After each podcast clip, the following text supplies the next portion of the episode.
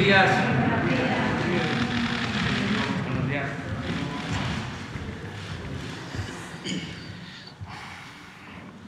Bueno, vamos a iniciar eh, la conferencia y la semana con el informe de lo que se está haciendo para rescatar a 10 mineros en Sabinas, Coahuila, y allá está desde el día de este lamentable suceso, está Laura Velázquez, que es la Coordinadora Nacional de Protección Civil, y eh, están los eh, comandantes tanto de la región militar como de la zona militar aplicando el plan de N3.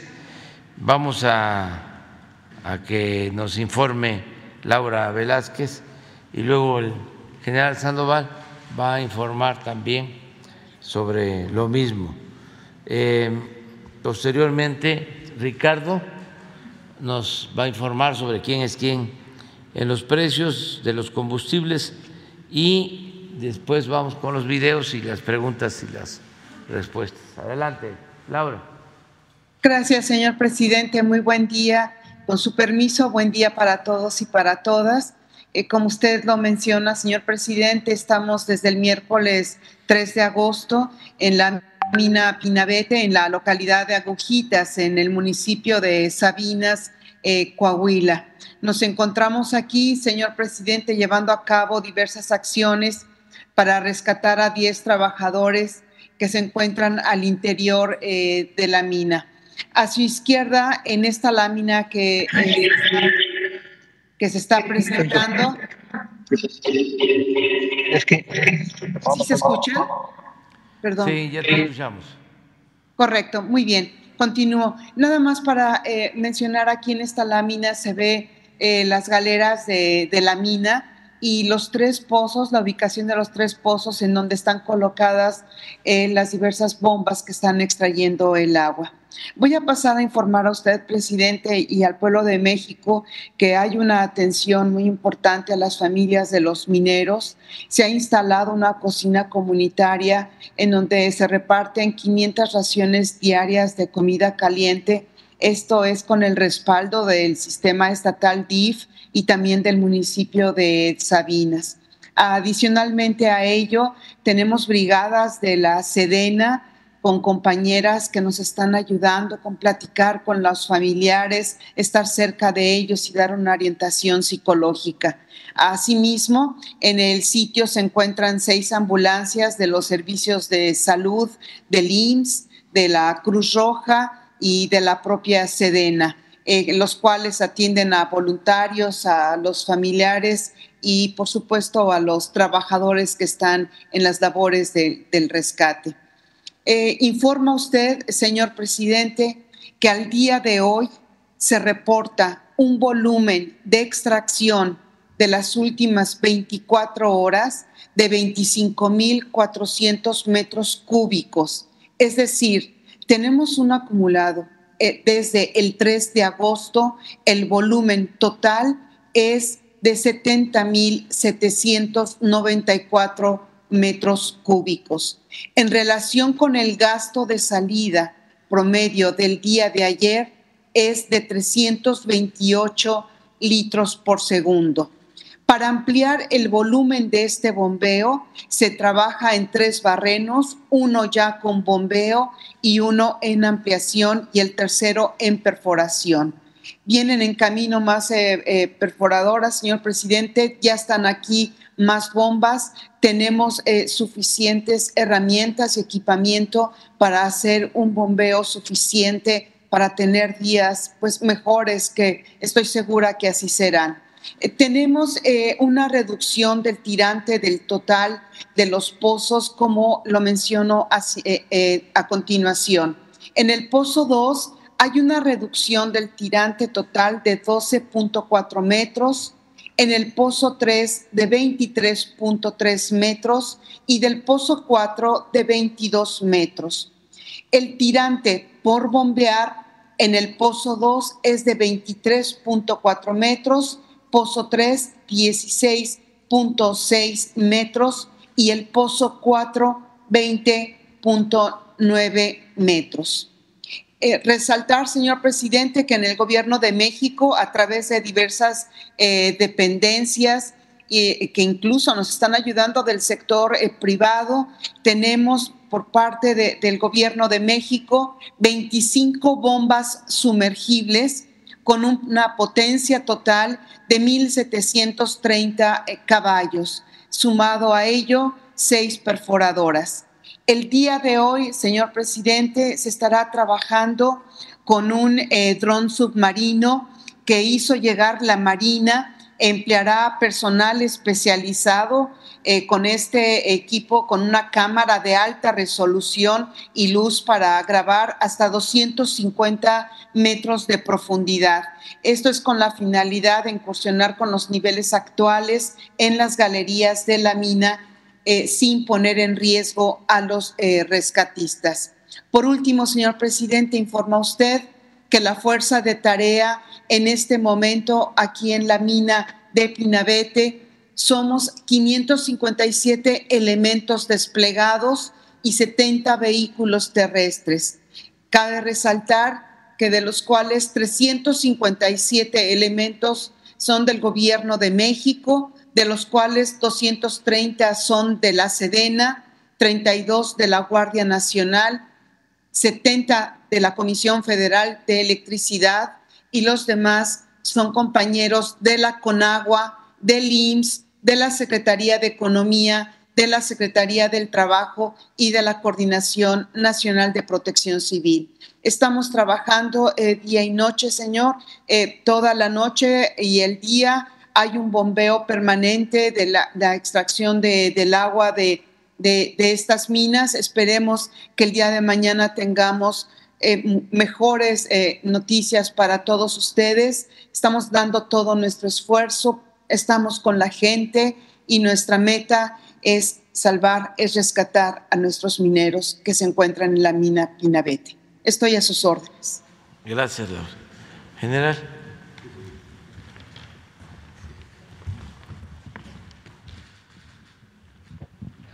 permiso, señor presidente, adelante, por favor. Es nada más el, resumen que ya también lo, explicó eh, la, directora de, eh, de, Protección Civil. Son los efectivos que estamos este, eh, participando en esta actividad, coordinados por el comandante de la región y comandante de la zona militar ahí en el área. Adelante, por favor. Aquí esta es la situación que se tiene. Eh, estos son en rojo los pozos, los pozos de donde se ha estado trabajando, pozo 1, 2 y 3 y un pozo de alivio.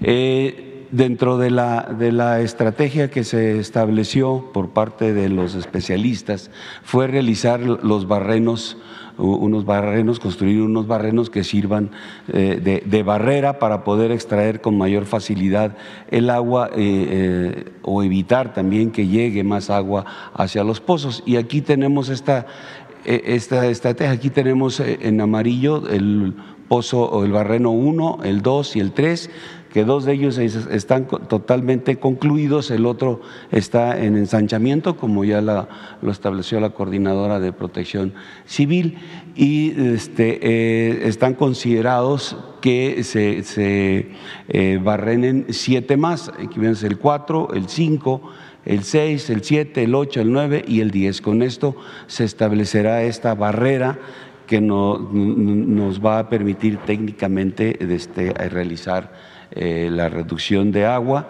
y poder eh, eh, efectuar el rescate.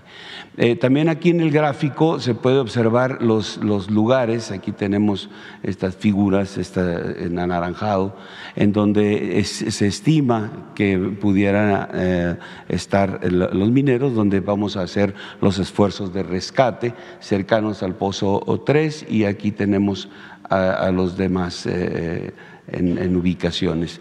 Eh, los técnicos de, Pemex, de la, eh, gente de protección civil eh, que está trabajando allá, están haciendo un esfuerzo coordinado para poder eh, eh, ser muy puntuales en las estrategias que se están realizando y atender rápidamente eh, la pues la, emergencia. Es un trabajo conjunto importante, un trabajo donde se, se juntan las experiencias de todos y el conocimiento de las minas y el comportamiento de, la, de las minas, el comportamiento del agua en esta área. Entonces es un trabajo que se está realizando de manera muy coordinada. Adelante, por favor.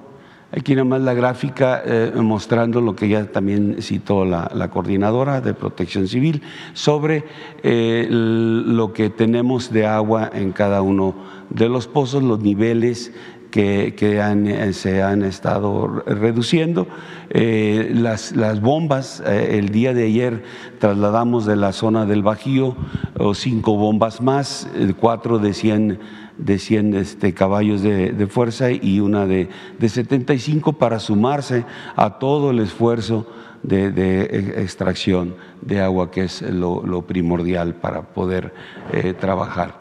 Entonces, eh, eh, aquí podemos observar cada uno de los pozos cuál es su este, nivel para poder este, este se lleva a cabo un monitoreo por horas de lo que está eh, aconteciendo en cada uno de los pozos. Personal especialista hace eh, ese monitoreo eh, este, y, van haciendo el registro para pues, esta parte al constituirse en la más importante para poder este, desarrollar la estrategia, pues le tienen mucha atención en cómo va eh, reduciéndose. También eh, todo el agua que está saliendo la están este, canalizando, ya hicieron trabajos con agua para poder eh, canalizar a otras áreas e, esa agua y no sea un obstáculo mismo al estar sacando y estar dejando por ahí cerca y después se causa algún problema. Se está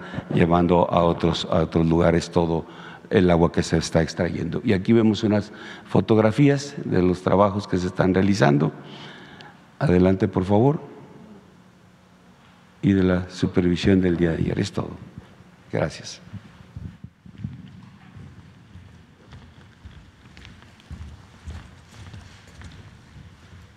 Bueno, pues este, vamos con eh, Ricardo.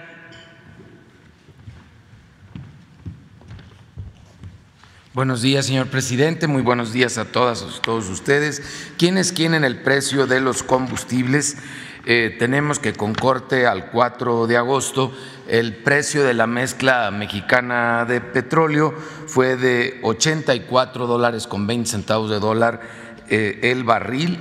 Ustedes pueden ver cómo afortunadamente va una tendencia ya constante a la baja en el precio del petróleo y en consecuencia la semana pasada el precio promedio de la gasolina regular 22 pesos con 7 centavos, el precio promedio de la premium 24 pesos con 2 centavos y del diésel 23 pesos con 40 centavos, 100% de incentivo a la gasolina regular y al diésel, que son las de mayor consumo y mayor impacto en el comercio y en la industria, y 92.2% de incentivo del IEPS a la premium, eh, ya por primera vez en varios meses, no es el 100% y esto en respuesta a la baja de los precios internacionales del petróleo.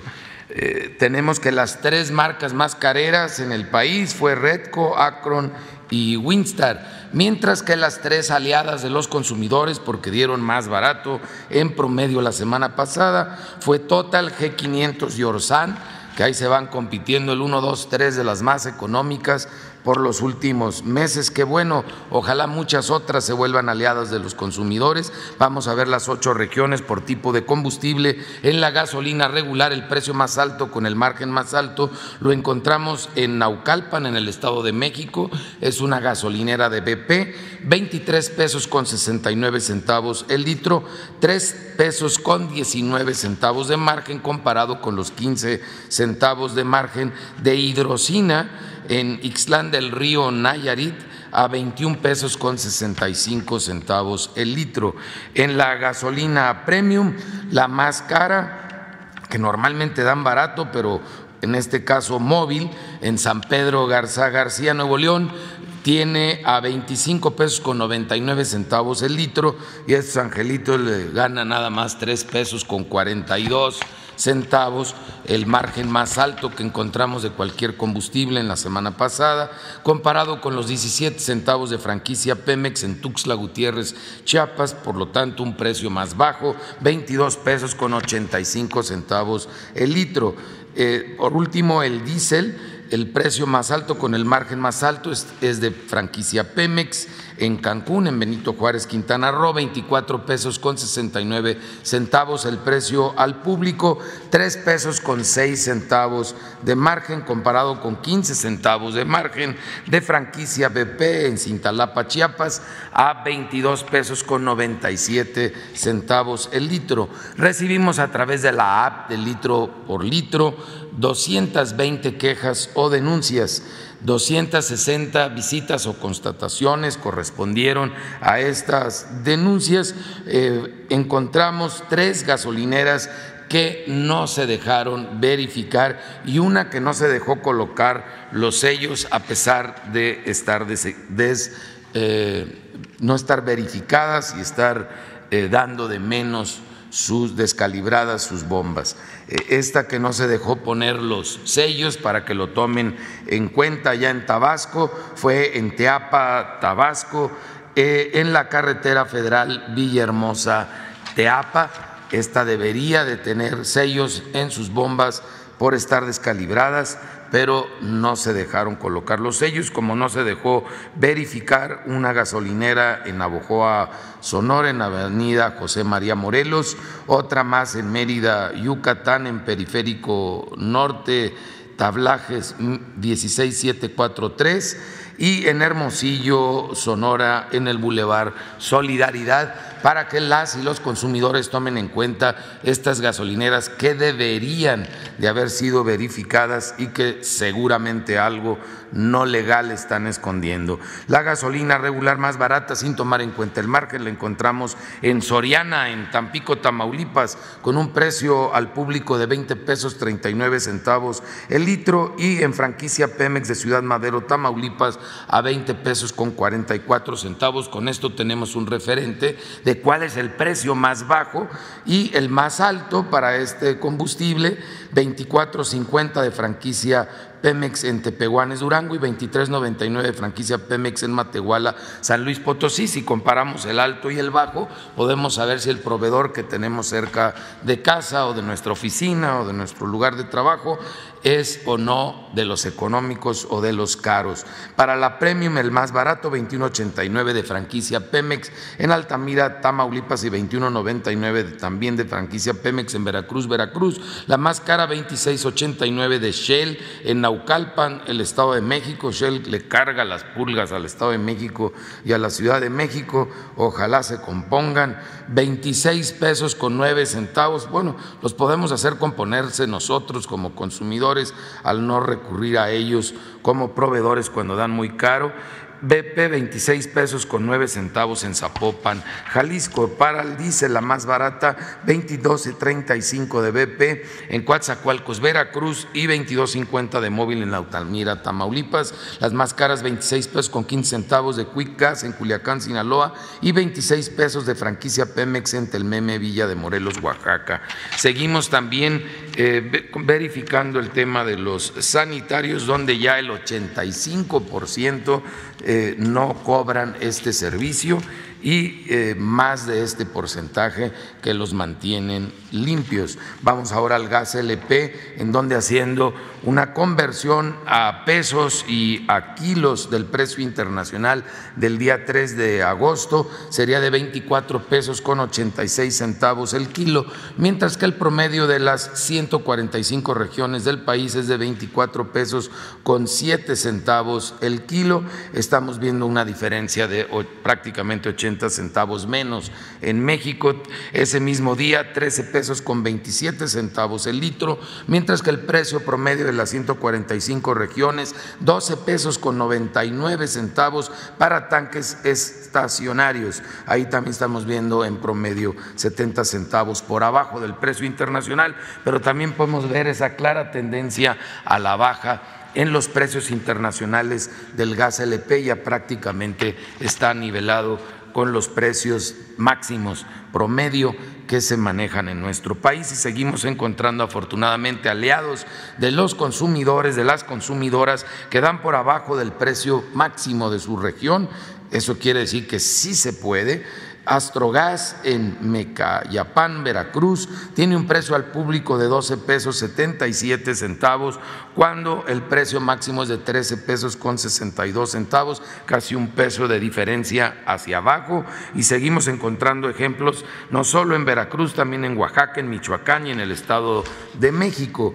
Y para cilindros de gas, que es el consumo más popular. Tenemos un ejemplo de Flamazul en San Andrés, Oaxaca, 23 pesos con 19 centavos el kilo, cuando el precio máximo es de 24 pesos con 75 centavos, eh, casi unos 50 por abajo del precio máximo. Y hay ejemplos en Michoacán, en el Estado de México, en Hidalgo, en Chiapas y en Yucatán. Realizamos 805 visitas de verificación o constatación, eh, encontramos seis con problemas menores, por lo cual inmovilizamos una, una báscula inmovilizamos tres vehículos por estar descalibrados sus medidores de flujo y también un medidor de flujo dentro de estación, 2.3% de cilindros en mal estado y 100% de los expendedores de gas LP que visitamos estaban cumpliendo con el precio máximo establecido para este producto. Vamos a ver quién es quién en el precio de los 24 productos básicos de bebidas y alimentos. El índice nacional de precios al consumidor de bebidas y alimentos se ha mantenido estable estas últimas eh, semanas. Eh, el día de mañana se presentan los números eh, ya definitivos de cierre y para este periodo y tenemos cómo bajó en esta semana que pasó el precio de los que dan más alto y subió un poco el precio de los que dan más barato. Vamos a verlo por cada una de las cuatro regiones. Eh, el precio más alto en la zona centro lo encontramos en Walmart Express a 1.084 pesos con 60 centavos. Pueden ver ustedes que fue significativa la baja, más de 110 pesos en relación a la semana pasada, mientras que el más barato lo encontramos en Chedraui de eh, Coacalco en el Estado de México, pero también es muy económico en la Ciudad de México, en la Venustiano Carranza. En Coacalco 960 pesos con 30 centavos es la más económica y en la Ciudad de México también Chedraui 962 pesos con 10 centavos. Ahí podemos ver que hubo una ligera alza en el precio bajo con comparación a la semana a la semana pasada, se comportaron a la inversa, que la semana pasada bajó la, canasta alta y subió un poco la canasta más baja. En la zona centro-norte tenemos el precio más, más alto en Walmart, en La Paz, Baja California, Sur a 1.105 pesos la canasta y los mismos 24 productos en Mega Soriana eh, de Morelia, Michoacán a 972 pesos con 50 centavos, el precio más bajo. El precio más alto para la zona norte lo encontramos en Monterrey, Nuevo León, en la central de abastos de Monterrey. Ojalá nos apoyen los de la central de abastos y nos, se pongan las pilas y se alíen a los consumidores bajando los precios. Ahora la central de abasto que era la más barata es la más cara a 1.106 pesos con 70 centavos los 24 productos, mientras que HB e en Monterrey que por cierto, qué bueno que bajaron sus precios en HEB, porque estaban siendo de los más caros en la región. Ahora lo tienen 963 pesos con 55 centavos. Y por último, en la zona sur-sureste, la central de abastos de Mérida, Yucatán, tiene el paquete en 1.073 pesos con 60 centavos, es la opción más cara. Y la opción más barata, otra vez, es Chedraui en Veracruz, Veracruz con 930 pesos con 90 centavos, mientras que Bodega Horrera en Centro Tabasco la tiene en 954 pesos con 50 centavos, también muy económica.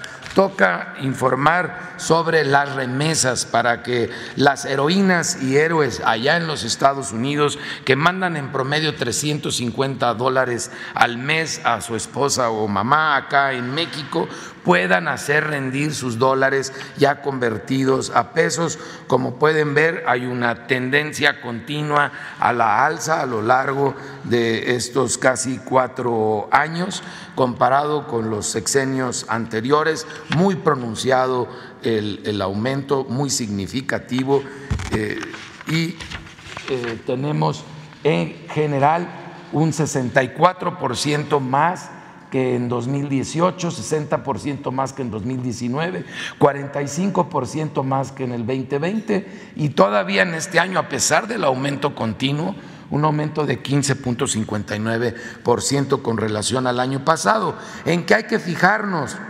Paisanos, paisanas, en que no cobren comisión, por eso ULINK eh, tiene eh, la mejor conversión en envío en efectivo, tiene cero dólares de comisión. Allá es donde se determina la comisión y el tipo de cambio, mientras que la que salió más menos buena para el envío fue Zoom que tiene una comisión de 3 dólares con 99 centavos de dólar. El tipo cambiario es el otro factor que hay que tomar en cuenta, 20 pesos con 32 centavos por dólar en el caso de Ulink y 19 pesos con 76 centavos en el caso de Zoom, por eso Ulink es la mejor opción y Zoom la opción menos conveniente que eh, puedan tener allá en los Estados Unidos las heroínas y héroes que envían sus 350 dólares para depósito en cuenta. La mejor opción fue Ulink, 7.112 pesos por sus 350 dólares, eh, cero comisión,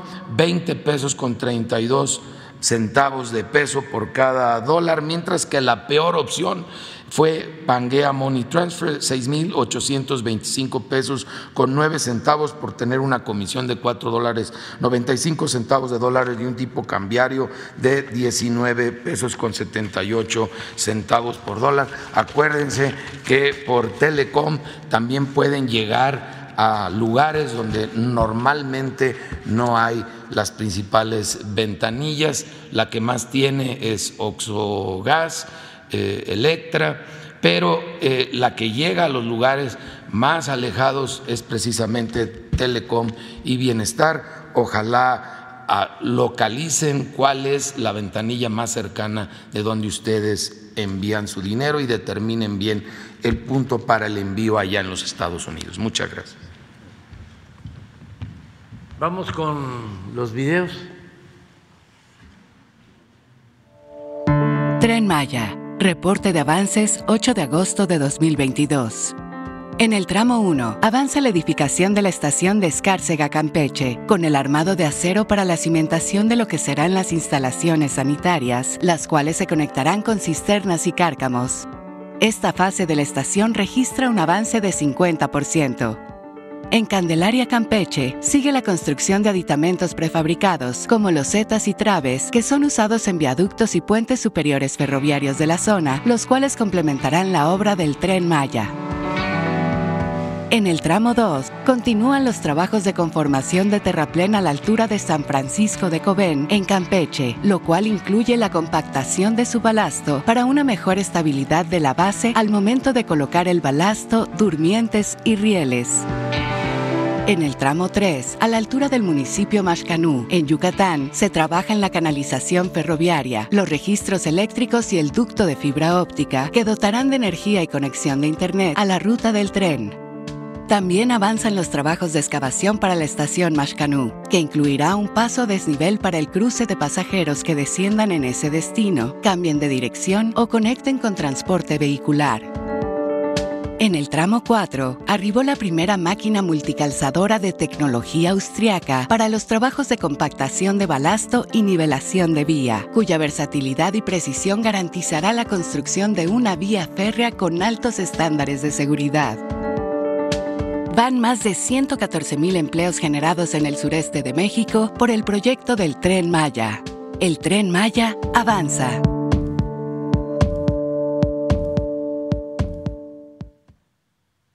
La Comisión Nacional del Agua informa el avance en la construcción de la presa Santa María, Río Baluarte, Sinaloa.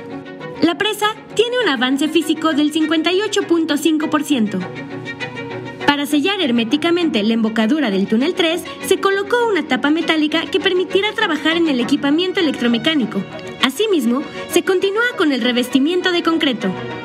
En la cortina se continúa con la fabricación de bordillos, así como con la colocación de material de concreto en el plinto y de la pantalla plástica en la ataguía aguas abajo.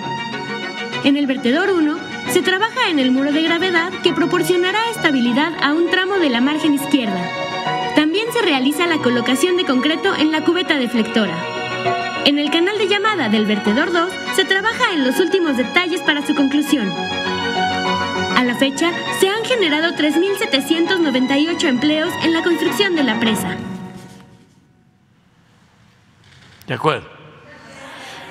Vamos, uno, dos, tres, cuatro, cinco, seis. Y luego nos vamos para atrás.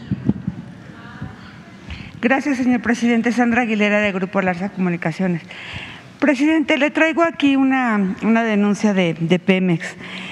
Quiero resumir cuatro historias de terror, dos de las cuales son viejas conocidas narraciones frecuentes de esta conferencia y otras dos restantes historias que por inverosímil que parezcan, espantan aún más cuando nos damos cuenta que son de la misma naturaleza que las anteriores, al igual son historias reales y lo que es peor, sorpresivamente actuales. Cuatro historias de cuatro empresas internacionales que operan en México todas ellas sin ética, sin escrúpulos ni moral. Las define una sola palabra, depredadores. La primera empresa depredadora es la famosa Iberdrola, que como usted lo ha comentado en decenas de ocasiones, utiliza la infalible receta para lograr el jugoso platillo llamado corrupción. Dicha receta se basa en hacer valer los resquicios existentes de las leyes relacionadas con jueces y magistrados, cooperación de funcionarios corruptos y el apoyo de ciertas instituciones financieras para triangular eficientemente cuantiosas ganancias. Esta es la primera historia de terror conocida por todos ustedes. La segunda historia se llama Vital, empresa que durante años, todo en sexenio pasado y gran parte del presente, estuvo corrompiendo a mandos de medios de Pemex para la obtención de contratos, convenios y asignaciones a cambio de sustanciosas dádivas o reparto de utilidades, situación que no hubiera salido a la luz pública de no haber sido investigada por las agencias anticorrupción norteamericanas y por la valiente y decisiva reacción de usted, así como de altos directivos de Pemex, para que salieran a flote la verdad, cayera quien cayera. Hasta aquí la segunda historia, que aunque está cerca del final, aún le restan episodios. La tercera historia de terror la protagoniza la depredadora Coastal Condrans, empresa originaria de Malasia, con un poder corruptor impresionante, que al igual que Iberdrola cuenta con apoyo de jueces y magistrados, tal como lo mencioné aquí el 30 de mayo entre los que se destacan los jueces federales Alejandro de Sib Sotelo y Guillermo Campos, así como últimamente y de manera fervorosa el juez local del Juzgado 46 de la Ciudad de México, Silvestre Constantino Mendoza González, quien actúa aparentemente a la sombra del matrimonio de los magistrados Rafael Guerra y Verónica de Gives, presidente del Supremo Tribunal de la Ciudad de México y su esposa, consejera de la Judicatura. En esta historia, al igual que las otras, se encuentra con el apoyo de corruptos ambiciosos funcionarios de nivel medio de Pemex, exploración y producción, quienes han ayudado a Coastal Contracts a desviar en aparente contubernio con Cibanco más de 200 millones de dólares de las arcas mexicanas al extranjero en detrimento de empresas, así como de trabajadores mexicanos, afectando con ello el erario público, ya que con esas triangulaciones han evitado el correspondiente pago de impuestos. Estos corruptos funcionarios de Pemex, exploración y producción, que por cierto han llegado al, absurdo de permitir que estas empresas, junto con otras que les sirven de comparsa, operen equipos de alta especialidad sin pensar que el personal, que son personas sin experiencia, sin contar con los permisos y autorizaciones federales correspondientes, han expuesto a Pemex a tener que soportar una contingencia sin precedentes, pues en caso de accidentes, explosión o derrumbe contaminante, la paraestatal sería el responsable absoluto, pues los seguros no se harían cargo de cubrir ningún gasto por el hecho de que los operadores laboren sin los permisos correspondientes, ya que ello es un excluyente de responsabilidad evidente. La cuarta y última historia la protagoniza la empresa Process Point Energy Services, de origen americano, la cual recibió de manera sospechosa una asignación directa de mano de estos corruptos y desleales funcionarios petroneros de nivel medio perteneciente a Pemex Exploración y Producción, que por cierto provienen del sexenio pasado y se han enquistado de tal manera en la, en la paraestatal que amenazan con desequilibrar la operación en caso de ser removidos. La contratación de marras de la, denominada ingeniería, adquisición, construcción, pruebas y puesta en marcha de la batería de separación Isáchil, asignación Campara, un monto aproximado de mil millones de dólares. Sí, de mil millones de dólares, equivalente a más del 20 millones de pesos mexicanos, monto un poco mayor a lo que costó la transacción de la refinería Deep Park.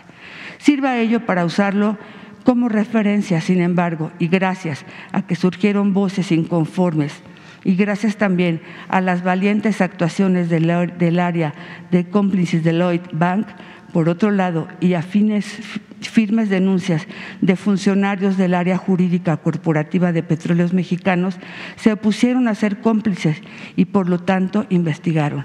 Descubrieron y denunciaron que la fianza con la cual pensaban garantizar dicha adjudicación era apócrifa, lo que evidentemente el dolo y la mala fe con la que actúan la mayor de las participantes en tamaño operación es fraudulenta. Después de escuchar estas cuatro historias, señor presidente, solo resta hacerle tres preguntas.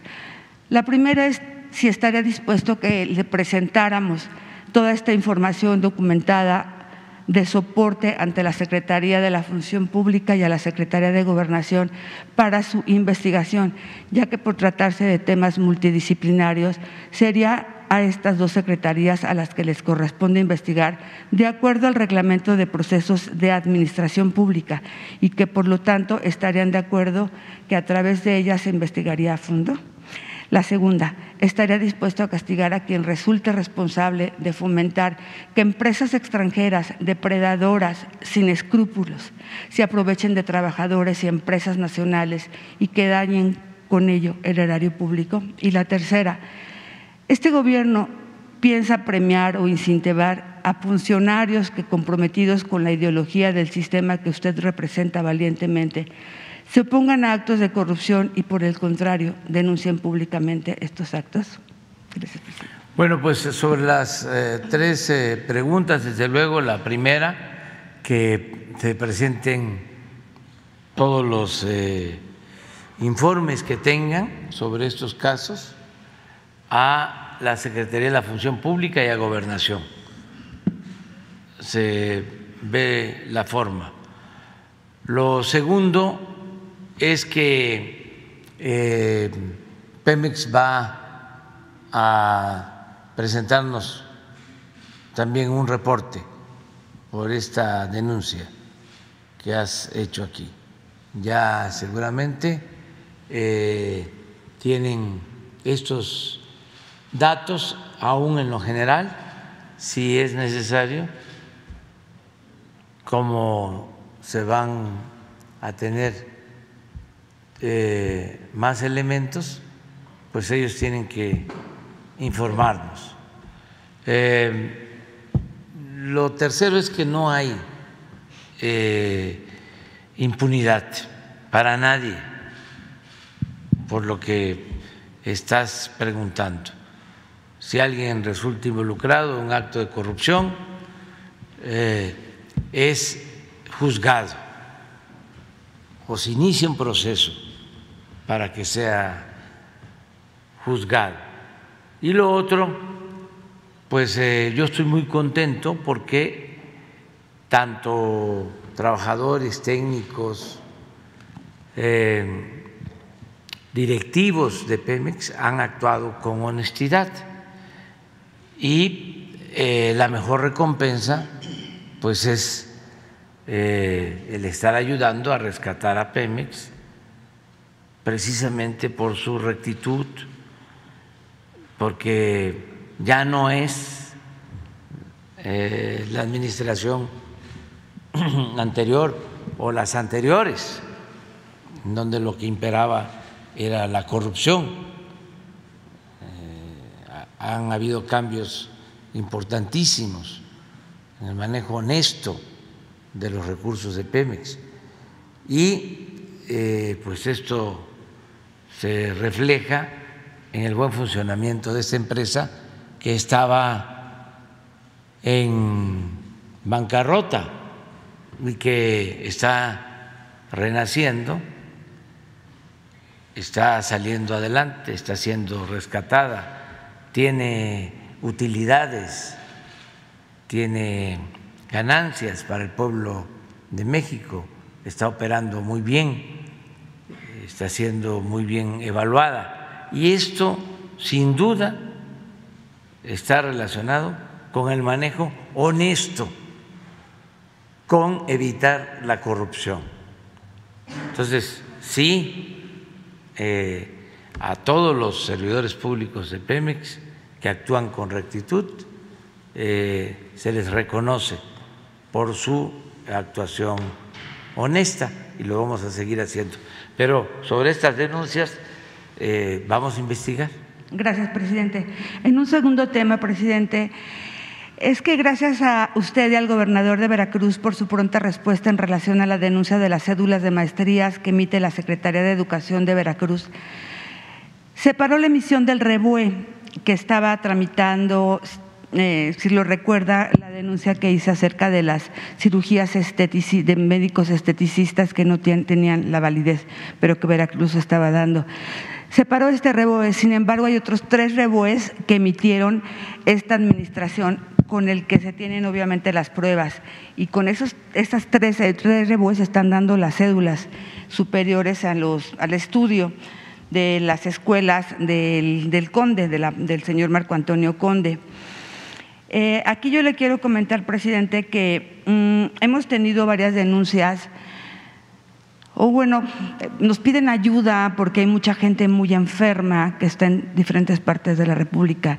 De hecho, ayer eh, atendí a una chica que estaba muy mal en el IMSS y desgraciadamente no hubo manera de que la, pudieran apoyar porque es una, para poder quitar los, polímeros, no existen cirujanos plásticos preparados para poderlo hacer. Y esa contestación le dieron y yo hablé directamente al IMSS y me dijeron que por desgracia no, no lo tienen, no, están preparados.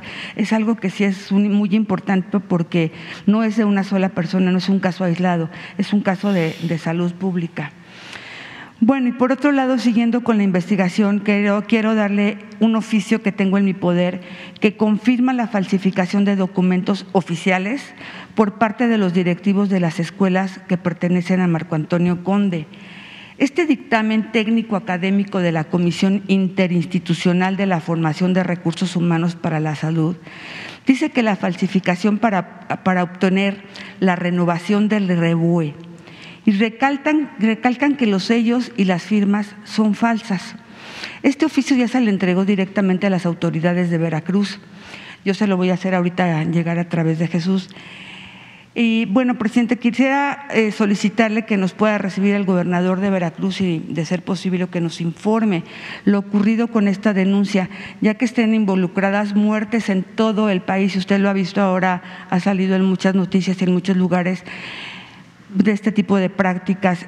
Ya detuvieron a una persona un tema para, por lo que es importante para los médicos es que se puedan atender a las víctimas y que el, el, gobernador había dicho que pues creo que se juntaran todas las denuncias de las fiscalías en cada uno de los estados. No sé qué se vaya a hacer con esas denuncias porque en cada estado las tienen, pero las tienen paradas. Entonces las víctimas pues siguen muriendo o siguen quedando pues con males para toda la vida, ¿no? Aprovecho para decirle que el señor Leobardo Heredia, que lucha por la justicia de su hija Hilary, quien perdió la vida en manos de Eduardo Gómez Casarrubias, con maestría de cirujano esteticista, de las cuales hemos, estamos mencionando, y que gracias a la captura certera y de la certera participación de la Fiscalía de la Ciudad de México, ya lo capturaron por el asunto de la muerte de Melisa, no de Hilary, de otra chica de, de Melisa.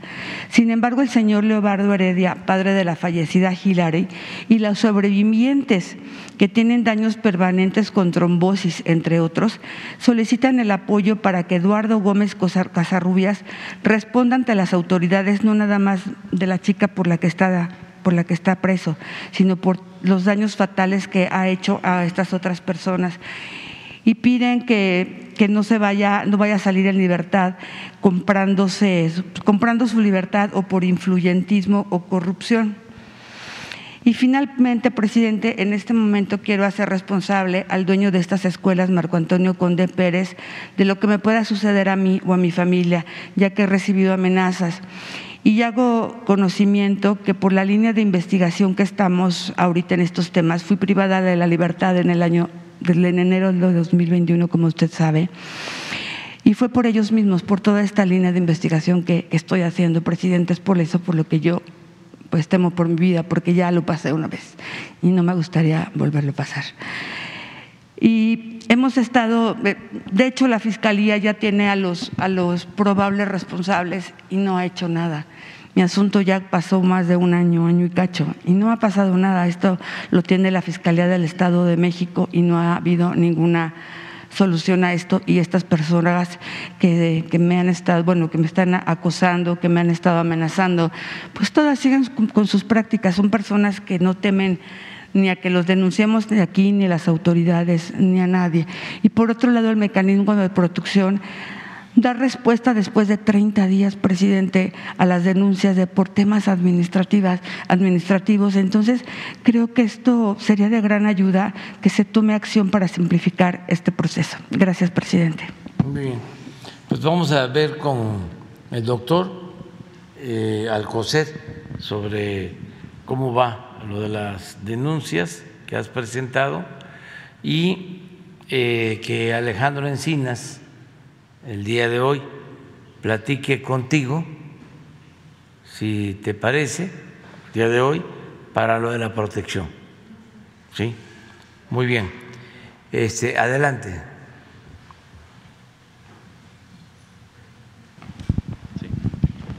Eh, buenos días, presidente Hans Salazar de Noticiero en Redes. El día de ayer eh, tomó ya eh, posesión el nuevo presidente de Colombia, Gustavo Petro, y la vicepresidenta Francia Márquez. Preguntarle si ya hubo una representación por parte del gobierno de nuestro país, pero preguntarle si hay alguna intención de un encuentro con el nuevo presidente de Colombia. es mi primera pregunta. No, pues ahora no pero desde luego estamos muy contentos eh, porque es un cambio histórico en Colombia.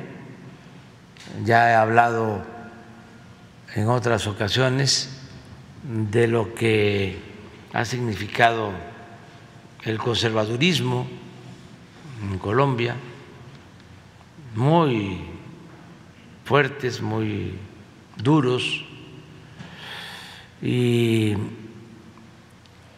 históricamente eh, han impedido que se den los cambios que se requieren en Colombia. Eh,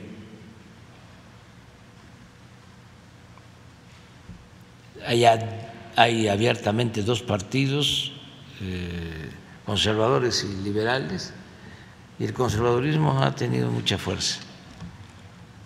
Eh, Vargas Vila decía de que habían eh, dictadores tiranos en Colombia que mojaban el puñal en agua bendita antes de clavarlo por la espalda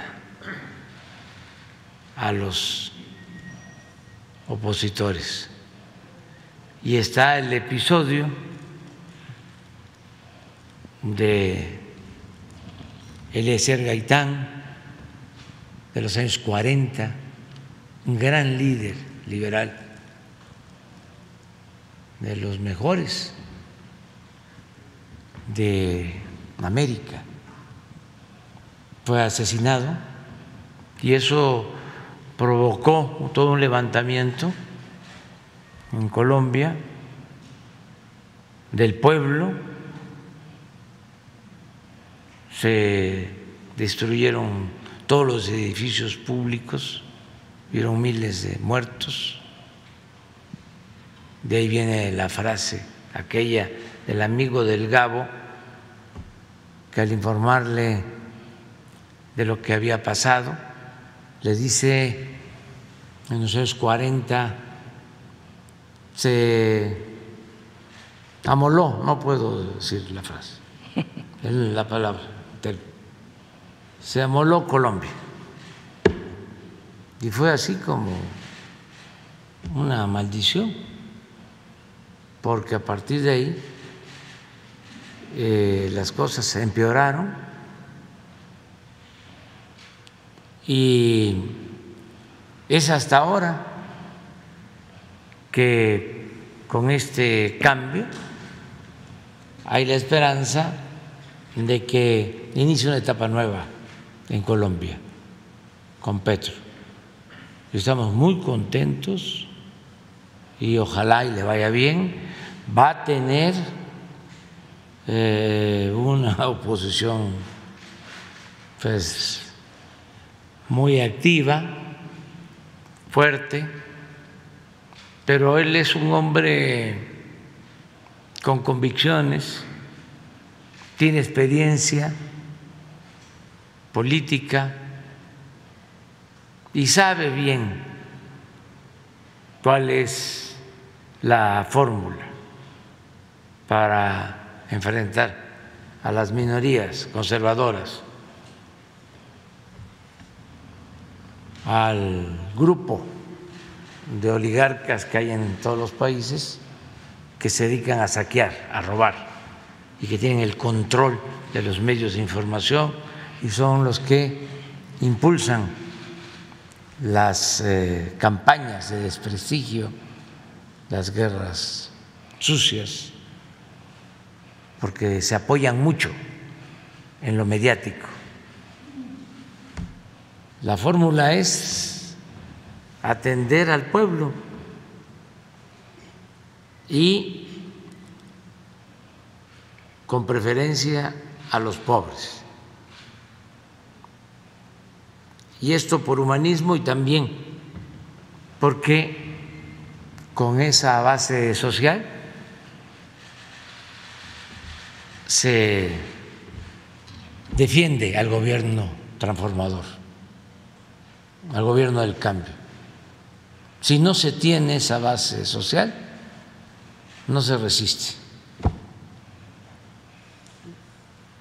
Estos grupos conservadores, oligárquicos, corruptos, acostumbrados a saquear, a robar, son tremendos pero sí se puede. Sí se deja la vieja política de estar pensando que nada más hay que estar bien con los de arriba. Si se atiende a los de abajo, se puede enfrentar a las minorías rapaces y a todo el andamiaje de protección de esos intereses, que son medios de información, que es la intelectualidad orgánica, que así controlan ciertos sectores de clases medias, que son expertos en la manipulación, en la mentira, en la difamación. Pero Petro sabe esto. ¿Lo invitaría a México, presidente? Sí, está invitado cuando él pueda eh, venir. Están las puertas abiertas y nos dio mucho gusto que se esté dando este cambio en Colombia y felicitamos al pueblo de Colombia, pueblo hermano de Colombia. Presidente, también en el tema internacional, eh, pues ha habido también noticias francamente terribles eh, en estos días. En particular en el Medio Oriente. Ha habido un bombardeo por parte de Israel en la zona de Gaza. Ha habido más de, hay un reporte de 44 muertos aproximadamente, 15 niños. Es un asunto brutal, de, eh, pues ya es, es un tema que rebasa muchas de las cosas y preguntarle cuál es eh, la ONU ya se ha expresado al respecto de eh, pues esta terrible crisis, es una crisis humanitaria, preguntarle cuál es la postura de usted. En esto coincido con lo que planteó el secretario general de la ONU, hay que parar eh, la confrontación bélica, hay que optar por el diálogo, no por el uso de la fuerza tiene que evitarse la confrontación y es evidente de que pues sí están perdiendo la vida inocentes porque se está bombardeando y hay muertos, lo mismo que en Ucrania entonces, todos tenemos que hacer un esfuerzo por conseguir la paz. Yo siento que eh, hace falta em, que los tres gobiernos de las tres grandes eh, potencias.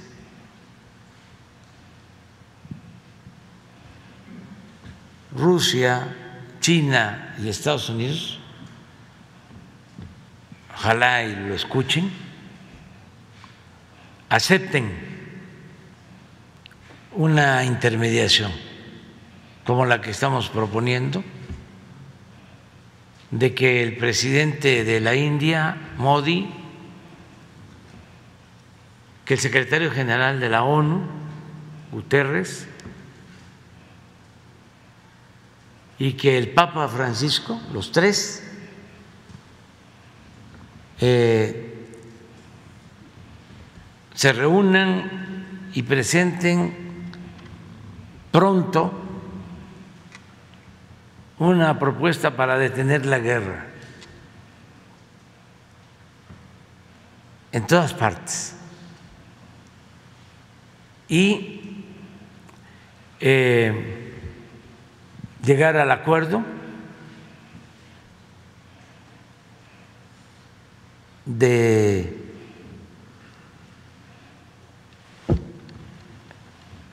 buscar una tregua de cuando menos cinco años para que los gobiernos de todo el mundo se dediquen a apoyar a sus pueblos, sobre todo a la gente que está sufriendo más por la guerra y por los efectos de la guerra. Que eh, tengamos cinco años sin tensiones, sin paz, digo, sin violencia, con paz. Eh, atender el conflicto de Rusia y Ucrania, eh, quitar completamente presiones y llegar a acuerdos en el caso de Taiwán. Eh, esto de eh, Israel y Palestina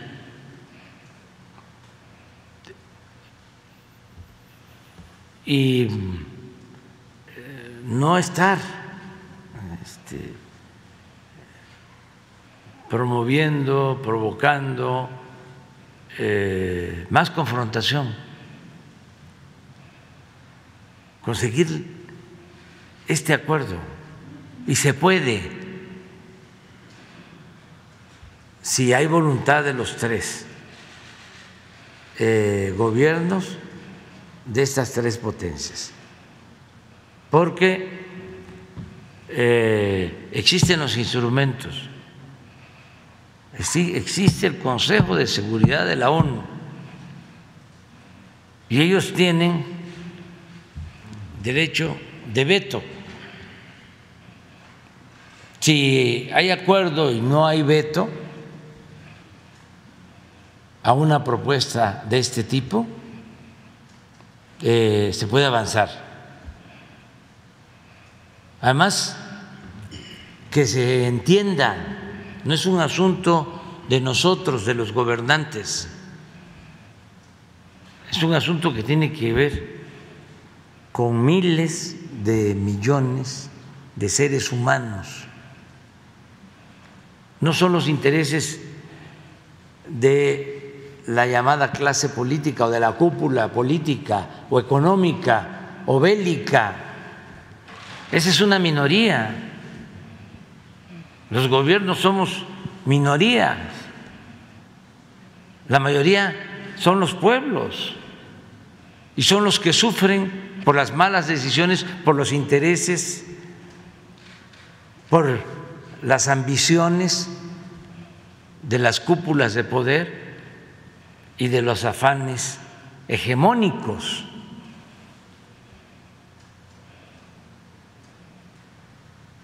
Entonces, se tiene que hacer eso eh,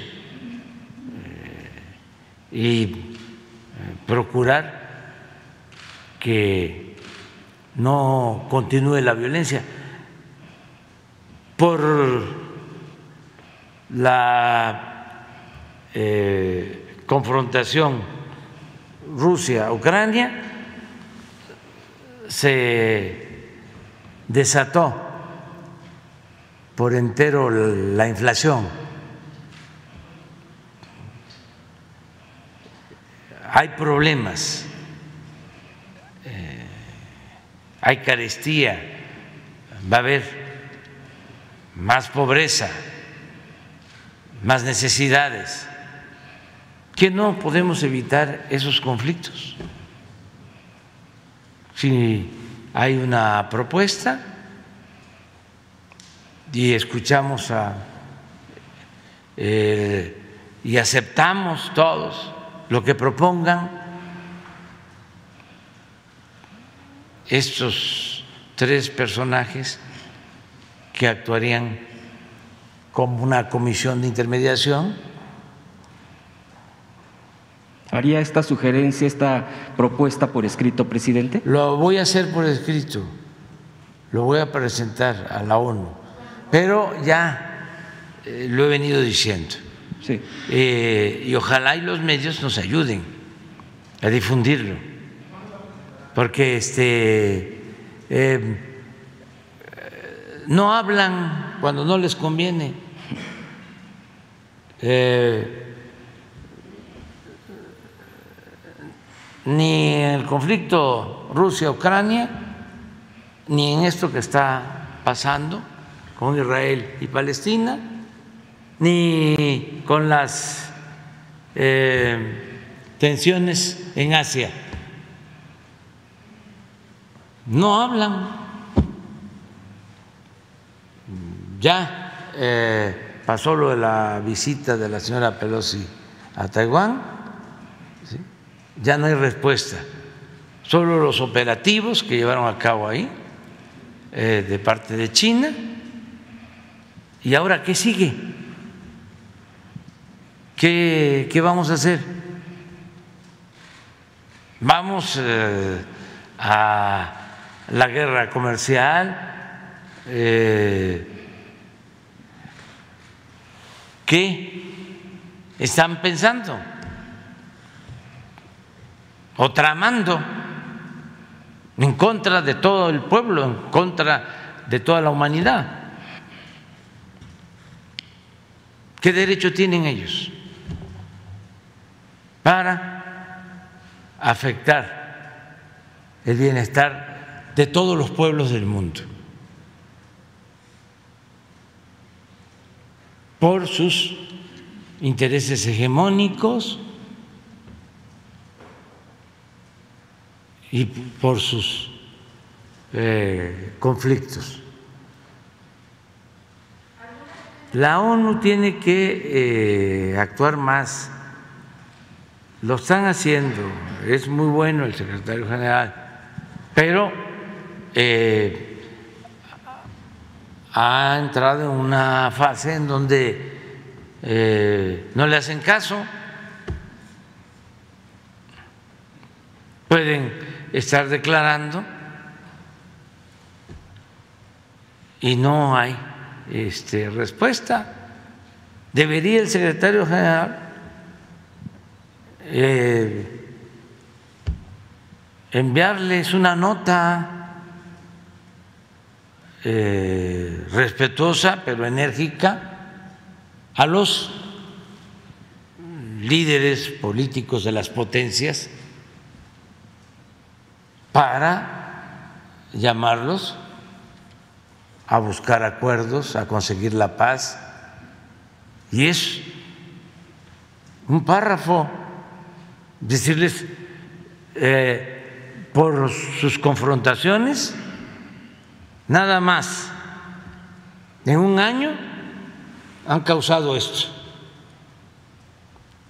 han eh, precipitado la crisis económica mundial, han eh, incrementado eh, la inflación y han eh, provocado escasez de alimentos, más pobreza y lo peor, en un año, por las confrontaciones, han perdido la vida tantos seres humanos. Es un párrafo. Eso es lo que han hecho en un año.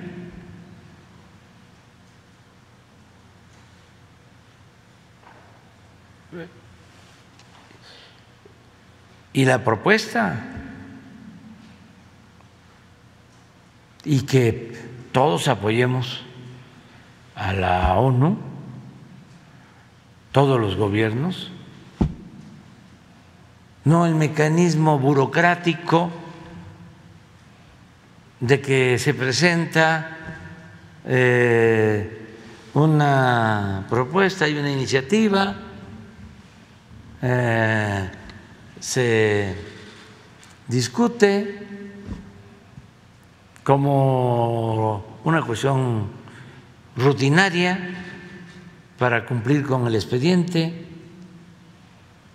se analiza, ya se sabe de antemano que va a haber un veto. Y que no va a pasar nada, o dos vetos, y ya y se convoca para la siguiente sesión y lo mismo.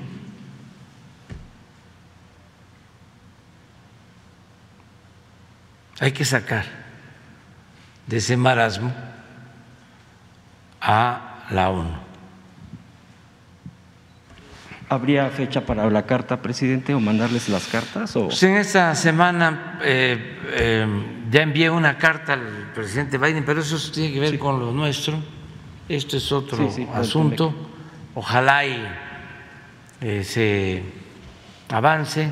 Yo tengo confianza de que se pueda llegar a un, a un acuerdo.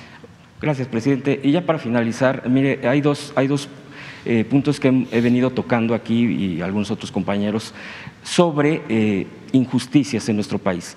Uno, y que usted había comentado que desafortunadamente no se había profundizado para poder solucionar esta máquina que venía y que creo que todavía sigue dando este tema de culpables fabricados, una fábrica de culpables. O sea, es el tema de gente que no tiene sentencia en las cárceles, el tema que eh, están bajo o, eh, están presos hace años bajo tortura, que incluso a pesar de que la ONU en uno de los casos eh, argumentó, comprobó de toda esta violación de los derechos humanos, por ejemplo, en el caso de Brenda Quevedo acusado, acusada falsamente o con un tema de fabricación tremenda, brutal, sigue en la cárcel. Es increíble. Ya el, tema de Georgina Domínguez, que también igual fabricando eh, delitos en eh, gobiernos de Calderón, de Peña Nieto, en fin, esto sigue pendiente, presidente, yo preguntarle si ya hay eh, alguna visualización, alguna ruta respecto a alguna otra propuesta. Usted ya ha hecho un esfuerzo, sin embargo, en el Poder Judicial, el tema burocrático, el tema de, eh, de tardar por mil pretextos. Y el otro punto, presidente, es lo del el FOBISTE. Incluso aquí también ya usted me había eh, respondido que eh, se detallara más sobre la problemática. De hecho, he estado elaborando más detalles al respecto. Preguntarle, quizá en este momento, no detallar los puntos, porque son varios aspectos. Eh, por ejemplo, una de las cosas que aquí también se ha tocado es las reformas neoliberales. En el 16-17 se reforma la ley del ISTE y le da en toda la torre por el tema de las sumas, no solamente a los pensionados, sino a los que están teniendo un préstamo por parte de Fobiste. ¿En qué sentido? Mensualmente pagan su, su pago puntual pues a través de los mecanismos y cada febrero, cada año, les dicen, no, aparte debes 50 mil, 40 mil más por la actualización de las sumas. Entonces, esto termina afectando tremendamente e impagable. Hay, varios casos. El ejemplo otro, y con esto yo eh, lo dejaría ahí como una muestra de todas este tipo de aberraciones y de injusticias. Aquí mismo en la Ciudad de México, en Tlalpan 550, en la calzada de Tlalpan aquí cerca, hay un, hay un eh, conjunto de edificios que salieron dañados gravemente por el sismo del 17. Desafortunadamente todavía siguen en el rescate, en, tratar de reincorporarlos, pero el, Infonavit, porque hay eh, beneficiarios por el Infonavit, ya han sido incluso cancelación de hipoteca por, por el seguro que incluye el préstamo. En el caso del Fobiste, no les cancelaron nada ni les benefició el seguro. Ellos siguen pagando y desde el 17 ya no habitan ese lugar, entonces ellos siguen en, la calle. Cuando se jubila la gente, siguen pagando la cuota patronal. 5% es cuota patronal. Y cuando se jubilan, le dicen, no, tú me tienes que seguir pagando la cuota patronal y a pesar de que tendría que bajar también el porcentaje de ellos del 30 al 20, se sigue conservando el 30. Por eso los jubilados terminan teniendo pues que agarrar a ver de dónde. Su jubilación obviamente siempre va a ser menor a su ingreso que hayan venido trabajando, pero los porcentajes de pago en el FOBISTE siguen manteniéndose en un 30%, no en un 20%, y siguen pagando el 5% que tendría que pagar. En fin, es una serie de circunstancias que yo quisiera detallar, presidente, si me lo permite, y si hubiera alguna fecha para que vinieran los directivos y poder aclarar esto. Ellos ya hicieron incluso reuniones con diputados de las comisiones para que se vea la modificación en las leyes porque de otra manera no se visualiza una solución. Gracias, presidente. Muy bien. Acerca de esto, eh, ¿por qué no eh, vienen, pero no eh, a esta hora, sino una conferencia especial? Sí, y también de Infonavit. Sí, este, puede ser mañana o pasado, en la tarde, que les informen, que vengan eh, tanto la cabeza de sector, el coordinador, que es Román Meyer, y Pedro Centeno, y los directores del Infonavit y del FOBIST, los cuatro, y que informen aquí. Vamos a quedar de una vez miércoles para que este 10 de la mañana aquí esté abierto conferencia para tratar bien todo esto que se plantee lo de desalojos, descuentos, quitas, eh, créditos, todo completo. Y eh, sobre lo primero, eh, tienes razón, se avanza poco en liberar a personas que injustamente están en la cárcel. Y está demostrado que, por ejemplo, fueron torturados. Existen este, las pruebas que han hecho instituciones eh, de otros países. Sí, sí, sí, sí, sí, es que es de dominio público, pues. Eh, yo le voy a pedir a, Rosa Isela que ella sea cargo de esto. Y sí estoy pensando en que sea la Secretaría de Seguridad Pública y Justicia, porque eh, he estado eh, apoyándome y han trabajado, pero quiero algo especial. Me han estado ayudando en gobernación, pero voy a pedirle a Rosa Isela Rodríguez eh, que aparte de su tarea de coordinar lo de seguridad, eh, vea estos casos de justicia. Hoy, por ejemplo, eh, hubo un buen resultado. Aquí uno de ustedes,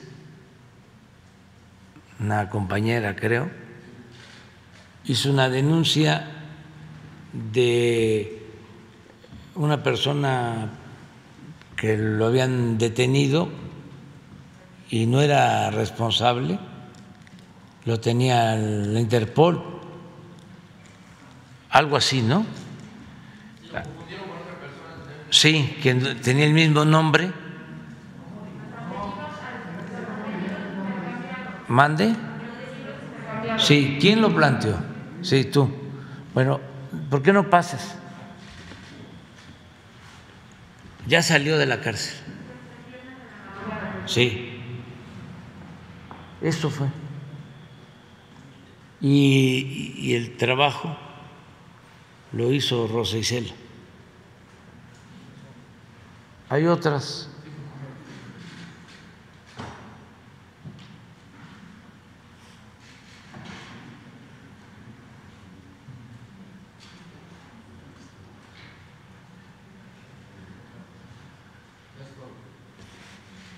Entonces, le voy a pedir a Rosa Isela que ella actúe, sí. Y además, eh, les adelanto por lo mismo que ya eh, por acuerdo de la presidencia pasa eh, la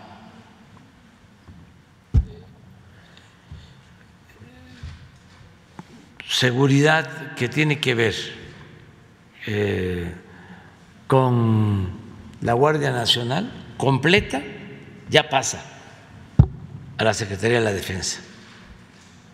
Ya la cuestión este, operativa está a cargo de la Secretaría de la Defensa, pero eh, voy a eh, emitir un acuerdo para que ya por completo la Guardia Nacional dependa de la Secretaría de la Defensa y esperamos nada más el resultado de la reforma. Pero ya quiero que sea la Secretaría de la Defensa la que se haga cargo. Les adelanto que el día 16 completamente, el día 16 de septiembre, el desfile militar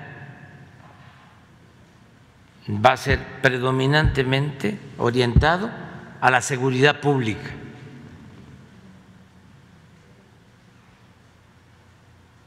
Y eh, los actores principales van a ser los integrantes de la Guardia Nacional.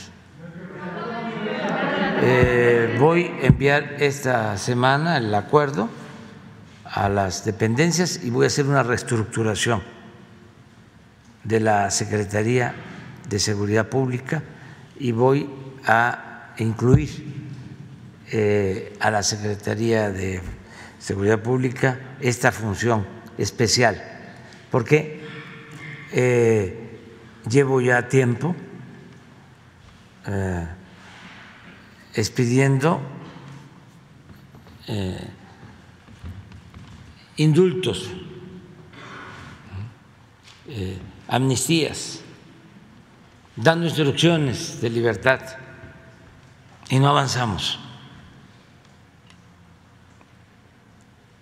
Y claro, no es nada más un asunto del Ejecutivo, pero eh, en una época de transformación no se puede eh, actuar con eh, tortuguismo burocrático, y menos cuando se trata de justicia. Entonces, así como se actuó en este caso, y lo hicimos en el caso de una compañera periodista que su hijo no estaba sentenciado y se resolvió, así quiero, pero es que tenemos muchos pendientes. Entonces, eh, quiero que Rosa Isela siga coordinando todo lo que tiene que ver con seguridad, como lo hace, tiene a su cargo lo relacionado con eh, la prevención, eh, los reclusorios, que es algo también mucho, mucho, muy importante, porque este, ahí es donde llegan los oficios los sábados, para darle libertad a quienes todavía no cumplen sentencia. Claro, por órdenes de jueces. Pero si ahí no se está pendiente, pues pasa lo de Caro Quintero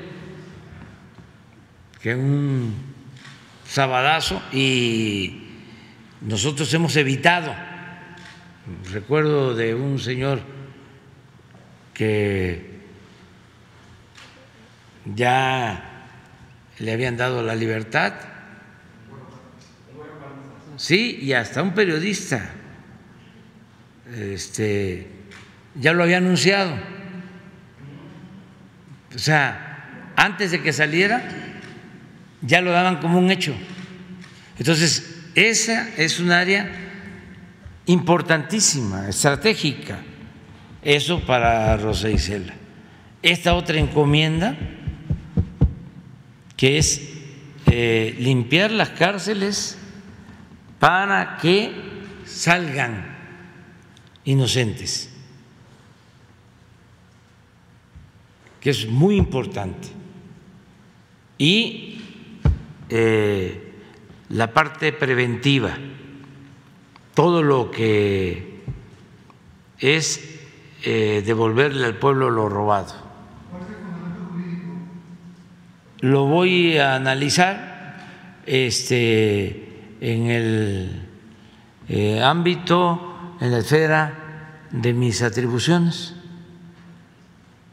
Este, puedo modificar eh, si es necesario el reglamento interno en el gobierno,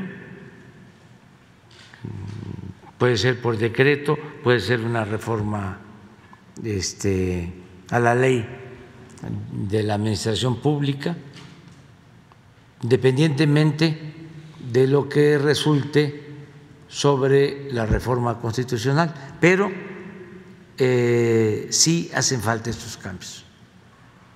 Y ya no quiero que vaya pasando el tiempo, ya, porque la verdad eh, nos faltan cosas y no quiero que se nos quede nada. Y entre más pronto se haga mejor para que el tiempo que nos queda eh, las decisiones que todavía se están tomando terminen consolidadas al fin de mi gobierno. Bueno, ya estamos. Gracias, presidente. Eh, Escobar de Proceso. Preguntarle sobre lo que acaba de informar. Eh, ¿Qué lectura da el hecho de que ha tenido que hacer este tipo de, ha, tenido que tomar este tipo de decisiones mediante decretos o acuerdos y no por la vía, por ejemplo, del legislativo? Eh, ¿Sí consideraría que es una ruta democrática? Sí, este, porque si no violo la Constitución, que no lo voy a hacer nunca, este, no hay ningún problema, pero tengo que utilizar los márgenes legales que tenemos para avanzar, porque tengo, eh, bueno, primero el problema que resolver, tengo que eh, entregar buenas cuentas al pueblo. Y tengo un bloque opositor que no ayuda en nada así como antes aprobaron todo para imponer el régimen de corrupción, los legisladores, conservadores, todo lo que perjudicaba al pueblo lo aprobaban, todo lo que beneficiaba a las minorías lo aprobaban. Ahora es lo contrario. Todo lo que beneficia al pueblo, todo lo rechazan. Y están a favor de lo que significa mantener privilegios para las minorías. Lo vimos muy claramente con el rechazo en la reforma a la ley eléctrica. En vez de defender a la Comisión Federal de Electricidad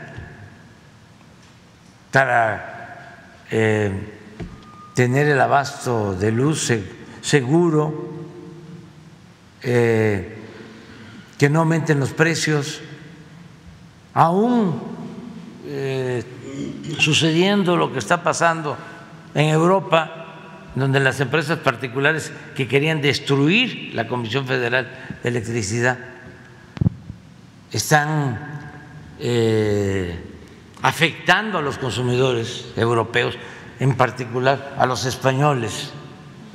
Aún viendo todo eso,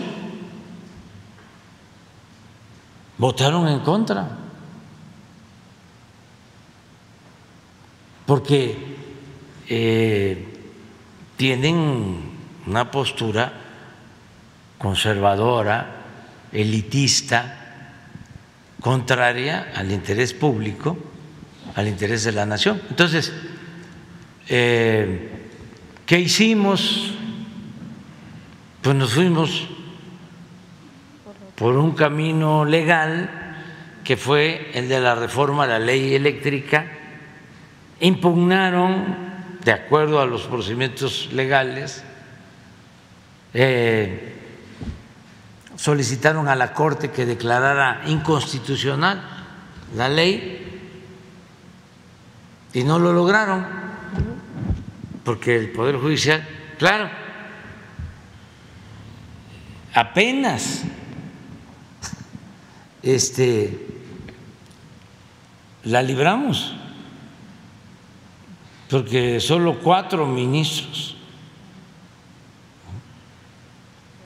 eh, votaron a favor de la ley, de once en eh, artículos claves. En otros sí, eh, la mayoría de los ministros votó a favor de la ley, pero unas presiones fuertísimas de los grupos de intereses creados. Bueno, tan es así que por esa ley fueron a quejarse a Estados Unidos y el gobierno de Estados Unidos está pidiendo a México una consulta, porque supuestamente estamos violando el tratado al defender la industria eléctrica y el petróleo. ¿Ya recibió respuesta? No, pero ya lo he dicho en otras ocasiones y es muy claro, con la independencia de México no se negocia. La soberanía nacional la vamos a defender siempre. Y tienen eh, los de las empresas particulares que promueven esto, y no todas, ¿eh? identifico como a dos o tres, sobre todo esta española, Iberdrola, en el caso eléctrico, y otras petroleras, pues que pensaban que eh, iban a hacer su agosto. Les recuerdo, y esto es importante que se sepa, cuando aprobaron la llamada reforma energética, empezaron a entregar eh, grandes extensiones del territorio en tierra y en agua para la explotación petrolera, empezaron a privatizar,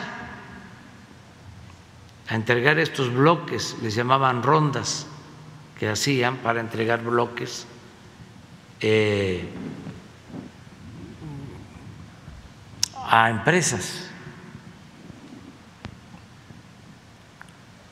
En la primera ronda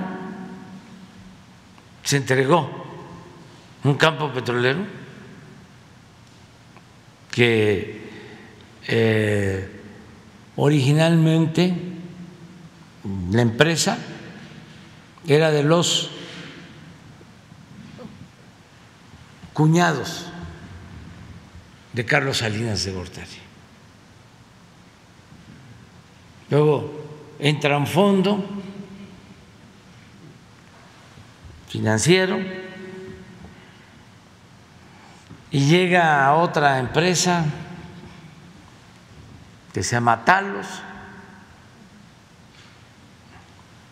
un campo con capacidad para producir 150 mil barriles diarios.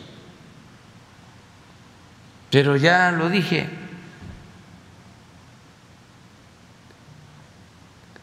bendito México tan cerca de Dios y no tan lejos de Estados Unidos. Resultó, porque en todo esto la suerte cuenta, juega, que junto a ese campo hay otro que no entregaron de la nación. Y de acuerdo a la legislación, cuando hay dos campos así, para explotar el petróleo,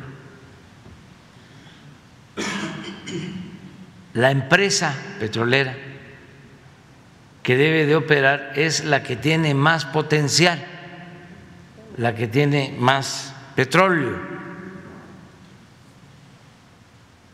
en los yacimientos. Y se hicieron los estudios y Pemex tiene más petróleo. El yacimiento de la nación es más grande que el de Talos. Sin embargo, por presiones políticas, querían ellos operar. no siendo mayoritarios. Además, ya esta empresa Talos eh, se convirtió en tres empresas o vendieron, ya son tres empresas, y de las tres, dos habían aceptado que Pemex operara. Era Pemex mayoritario más dos de las empresas particulares, pero Talos no aceptó. Eso es parte del problema. ¿Por qué la operación? Además, la ley establece que debe de ser la empresa con más experiencia y Pemex tiene toda la experiencia. Pero ¿por qué la importancia en la operación? Porque hay un negocio ilícito que se ha venido haciendo desde hace mucho tiempo, desde que empezaron con eh, las privatizaciones en el sector energético, que consiste en que como es utilidad compartida, el que opera puede informar o puede gastar más de lo debido. Y entonces la utilidad se reduce. Y lo que le toca a la nación es menos si hay una operación honesta. El ejemplo más claro es cuando Calderón le entrega a Repsol la explotación del gas en la cuenca de Burgos, que supuestamente íbamos a sacar más gas. ¿Qué pasó? Se llevaron muchísimo dinero en los contratos, eh, se les pagaba a los técnicos extranjeros en dólares. Todos los gastos, todos los viáticos, se les permitió eh, traer a sus familias, todo, todo, todo, todo, con cargo a los contratos. Al final no se extrajo más gas que lo que ya se producía cuando el yacimiento lo manejaba Pemex. Pero nos costó como nación miles de millones de pesos. Y ya cuando este, habían hecho su agosto, se retiraron. Entonces, eso es lo que no podemos eh, permitir. Y en este caso, presidente, entonces no sería brincarse al legislativo en un proceso como debería de ser. Sí, va una iniciativa a la ref- para la reforma constitucional, pero este, vamos a buscar la forma ¿sí? y De que de este, lo podamos hacer en lo administrativo. Por si no pasa, de todas maneras quedarían Por así si no pasa, de todas maneras va a quedar así. Y bueno, ¿en qué sentido entonces tendría la reforma en el legislativo? La reforma, Sí, ¿qué sentido tendría si de todas maneras se va a hacer por atribuciones del Ejecutivo?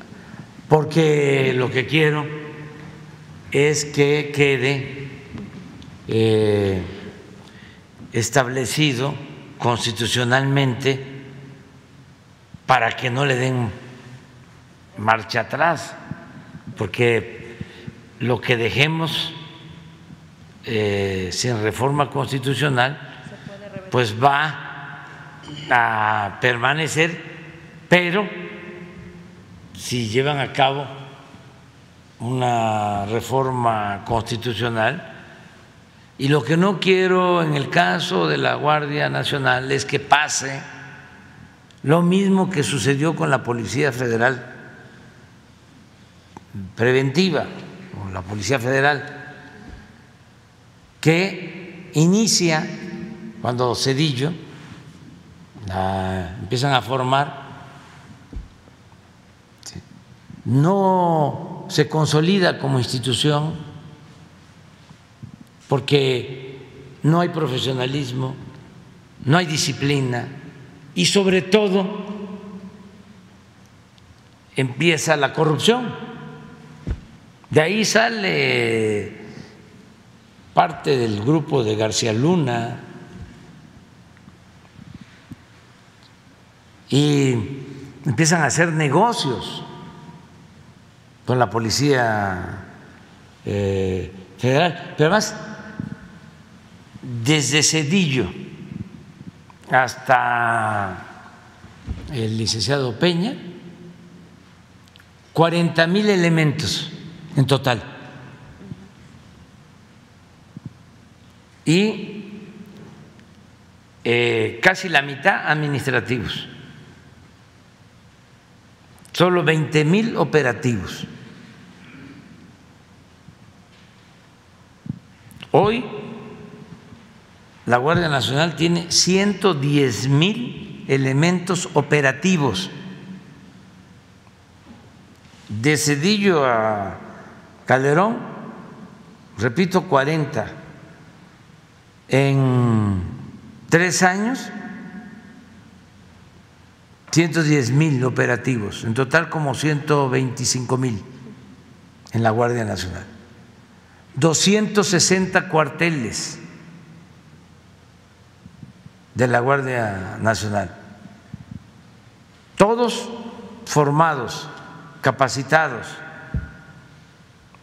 eh, distribuidos en el territorio. Hay estados de la República hoy en donde son más los elementos de la Guardia Nacional que están cuidando al pueblo que los policías estatales y municipales. Entonces, no quiero, yo ya voy a estar jubilado,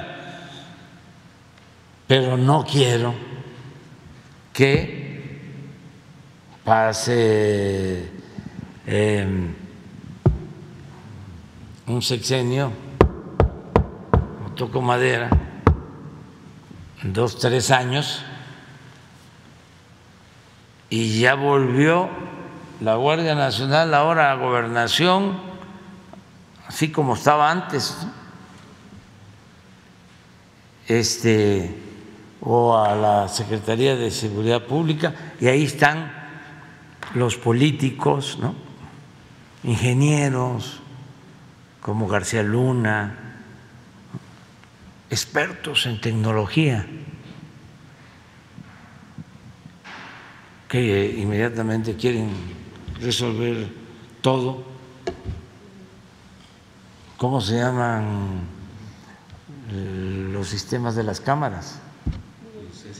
Ah, sí, van a llegar al C17, está como mi iPhone 21, el que tengo yo. Este, queriendo así, pura tranza, la compra de los equipos. Y los ya quedamos de que vamos, tenemos ahí dos pendientes de que vayan a acompañarnos a las reuniones de seguridad y lo de, vamos a empezar mañana, cinco, cinco. Presidente. ¿Eh? Tú, de acuerdo, ya, mañana empezamos. Este, y la otra es un, eh, un este, viaje, este, una visita al búnker, donde llevaban al... No, el de constituyente, este, para que este, ahí donde llevaban al algunos este, informadores salían, oh, oh, no, ahora sí, ahora sí ya, este, estamos a salvo todos. Gracias, presidente. En otro tema, tiene, eh, tiene que ver con una situación que bueno, pues, se documenta en proceso y eh, se refiere a un club de golf, esto en el proyecto turístico de Bahías de Huatulco, que está concesionado por el Fondo Nacional de Fomento al, Turismo, al empresario Ricardo Salinas Pliego. Lo que se documenta de acuerdo con algunas de, las, de los testimonios y algunas de las denuncias que hace el sector turístico y hotelero de esta región es que bueno, pues es un campo de golf que no está cumpliendo con el objetivo que está eh, pues citado con Fonatur, de acuerdo a lo que se documenta y de acuerdo también a las denuncias que ellos hacen. Eh, Fonatur tiene ya información en torno a eh, este tipo de denuncias. Una de ellas tiene que ver con bueno que no se cumple con el objetivo de hacer una promoción turística en torno al golf, ni nacional ni internacionalmente. También el tema del derroche del agua. Preguntarle si Fonatur en efecto está haciendo bueno pues un monitoreo de que se esté cumpliendo con esta concesión, porque ya está a poco tiempo de que se tenga que renovar y saber bueno, si no se cumple con este objetivo. Eh, también en torno al tema de la utilización de agua potable, de miles de litros de agua potable, cuando se pudiera estar utilizando, de acuerdo a lo que denuncian, agua tratada. ¿Cuál es el monitoreo que se tiene en torno a este tema y si se revisará el asunto para eh, eh, saber si se va a renovar esta concesión? Sí, este, miren, qué bien que me pregunta sobre esto. Y otros casos.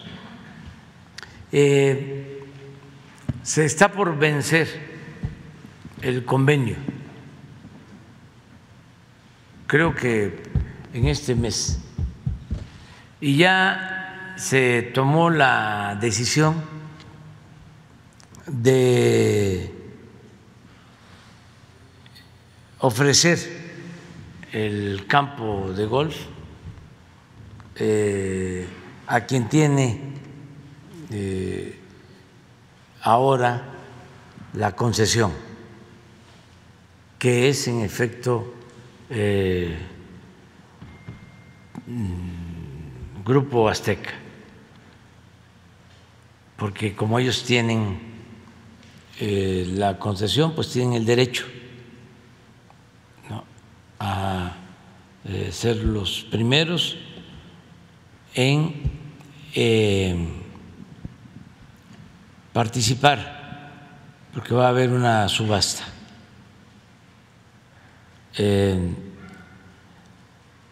necesitamos ese dinero para hacer los caminos en Oaxaca. Va a quedar ahí, en Oaxaca.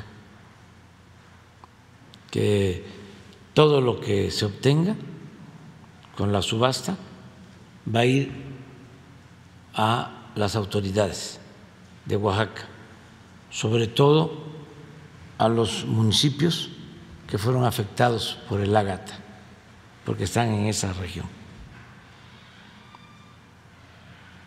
Si este, de acuerdo al avalúo que se tiene que hacer, este, eh, ellos no quieren eh, participar, Entonces, eh, cualquier otra empresa que quiera hacerlo con toda transparencia, aquí se va a dar a conocer cuánto es el avalúo eh, y a qué comunidad o comunidades, municipios, se va a entregar el dinero de manera directa. Y así lo vamos a hacer en otros casos.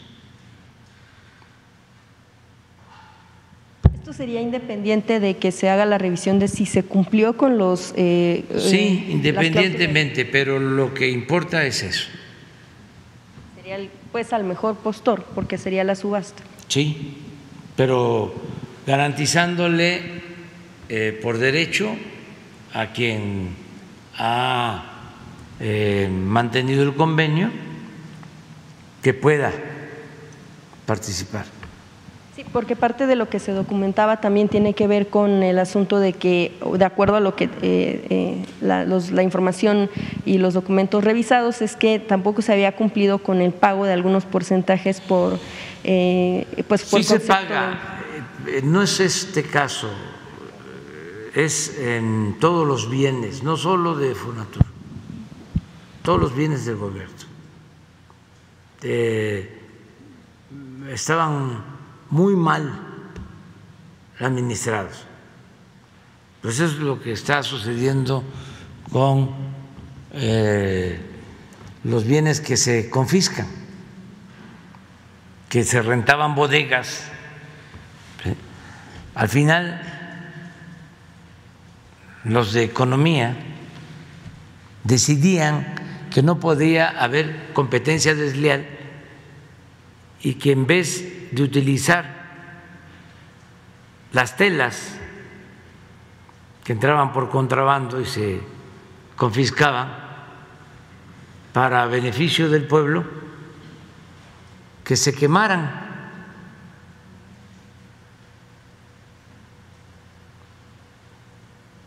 Entonces eso ya no se hace. Ahora se entregan las telas a la gente. Para eso es el tianguis del bienestar. Pero además se pagaba muchísimo dinero en bodegas. O sea, se quemaba eh, la mercancía, se echaba a perder se la robaban y se tenía que pagar eh, bodegas, más vigilancia. Eso mismo tiene que ver con algunos bienes. Cuando Calderón, que decide el que estaba en Fonatur,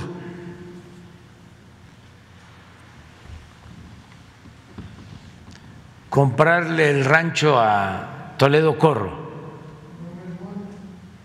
sí, a un hermano de Gómez Mon.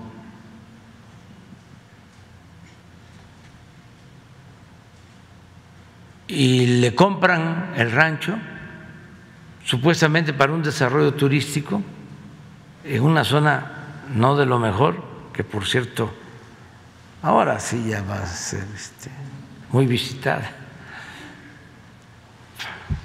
porque vamos a, a rifar el, el día 15, ¿no tienes los boletitos? Este, los lotes, pero bueno, la historia, compran en 120 millones de pesos, perdón, de dólares, el rancho.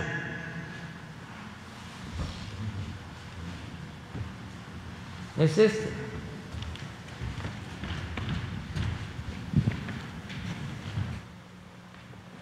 Playa Espíritu, 120 millones de dólares. y desde que lo compran, pues no hacen nada importante, porque se supone o se suponía de que era para un desarrollo turístico. La verdad que iban por el terreno, por la compra del terreno. Pero empiezan a hacer aquí una infraestructura. Y esto que costó 120 millones, ya en el último avalúo, por lo que le han invertido, Fonatur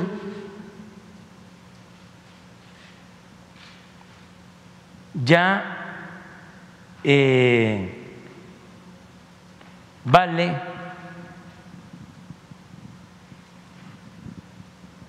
doscientos millones de dólares. 4.500 millones de pesos. Entonces, es como el avión presidencial. ¿Cómo lo vendemos?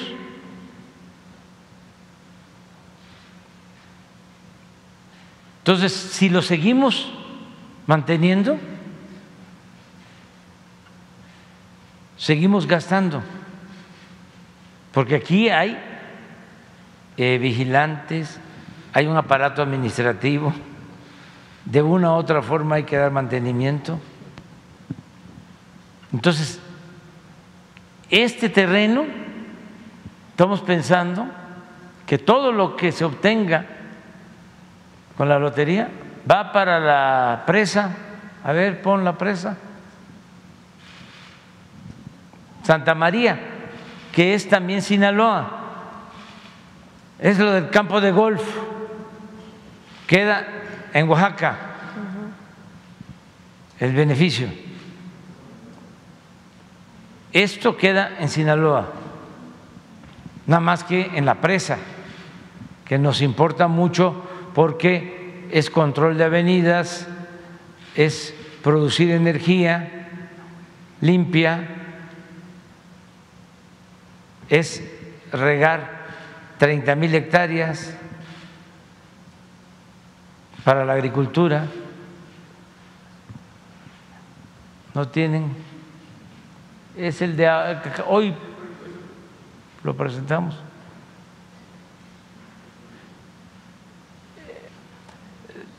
Tardo en responderte porque no es, a ver, eh, un asunto aislado, no.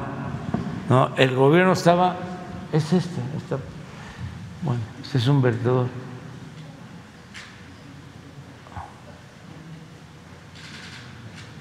Claro, no cuesta eh, cuatro mil eh, quinientos millones de pesos la presa, va a costar como seis mil, pero ya es financiamiento, no necesitamos deuda.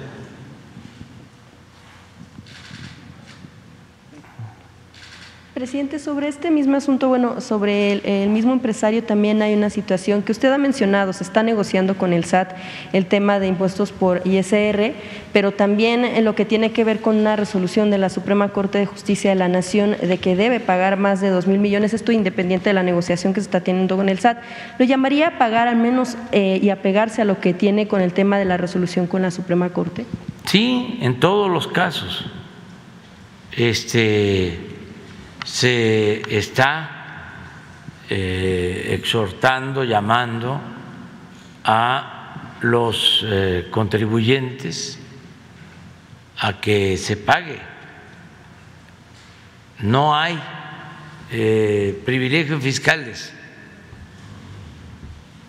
Ya no es el tiempo de antes. fuimos los primeros en hacer estas denuncias. Le ganamos a, la prensa y a partidos políticos, a todos. porque eh, el fraude en contra nuestra lo hacían con el apoyo de los que no pagaban impuestos.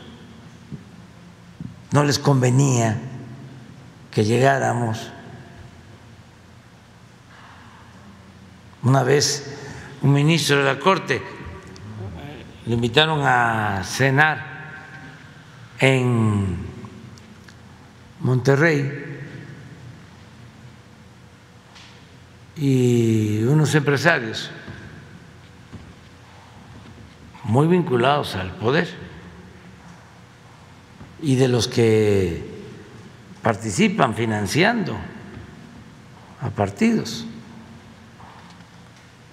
Y le preguntaron, ¿cómo es Andrés Manuel? Y el señor dijo, pues es normal, lo conozco, este, no es como lo pintan. Sí, sí, sí, sí, sí, sí, eso ya lo sabemos, que no es un peligro para México. Eso lo estamos nosotros eh, financiando. Eso ya lo sabemos. No, ¿cómo es en el caso de eh, los asuntos fiscales? ¿Cree que este, se va a seguir con la consolidación fiscal?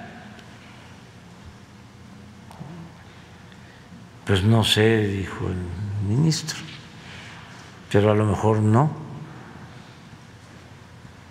Entonces, ese era el tema. Entonces, ya eso ya se aclaró eh, porque ahí sí este, se pudo hacer una reforma constitucional. Eh, todavía no se despabilaban los conservadores del Congreso o no había la conexión que hay ahora,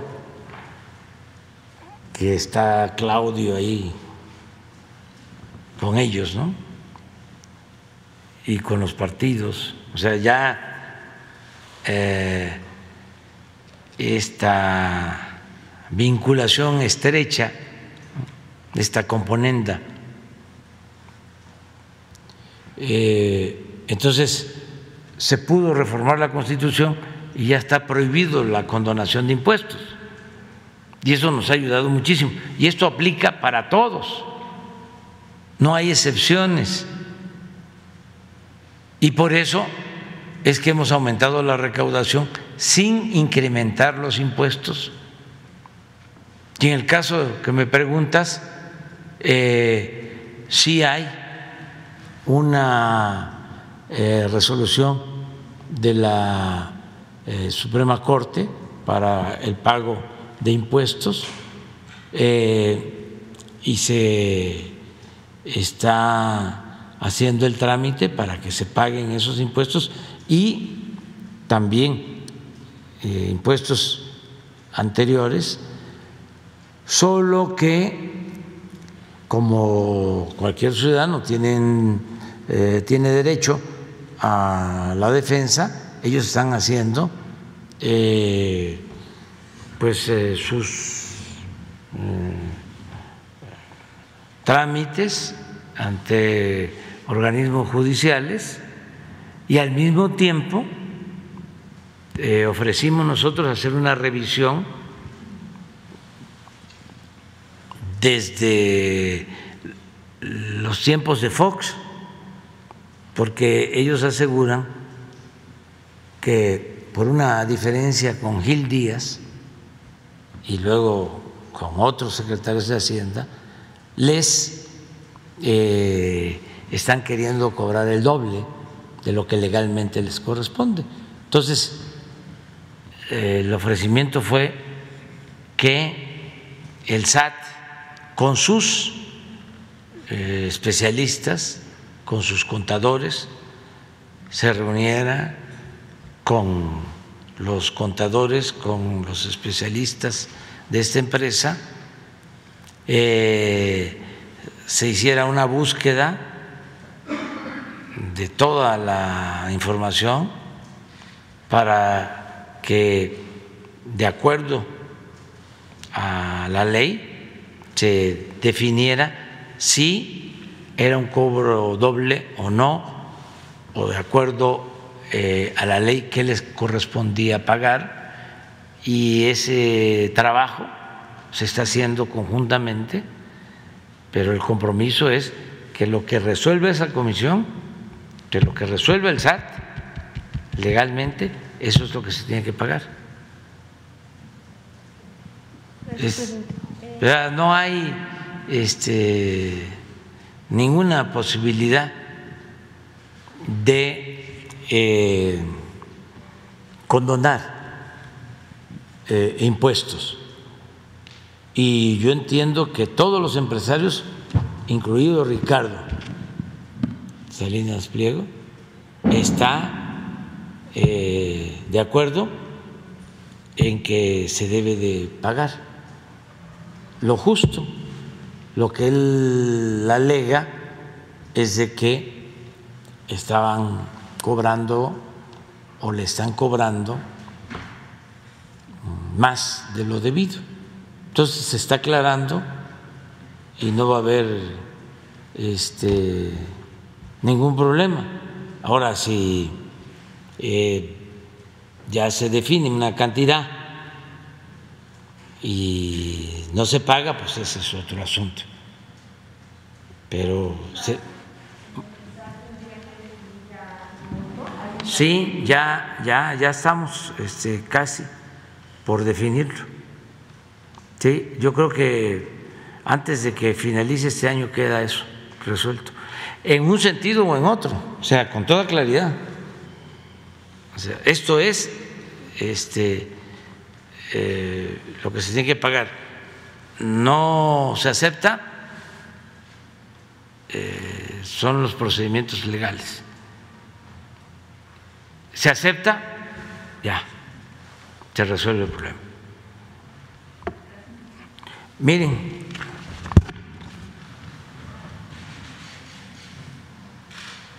ayuden a ayudar.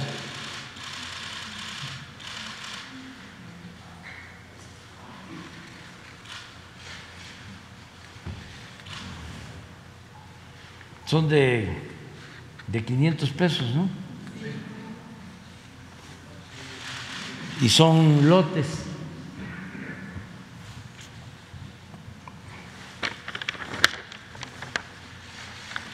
¿Qué tal?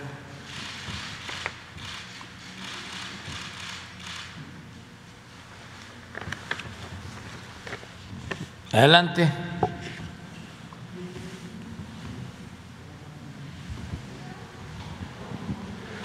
Buenos días, señor presidente Arturo Contreras, reportero de, de Página. A ver, no, espérate, no? más una cosa. Sí, sí, sí. sí, hasta donde nos quedemos, la primera fila, ya la primera fila no vuelve la semana, ¿no? Solo que, sí.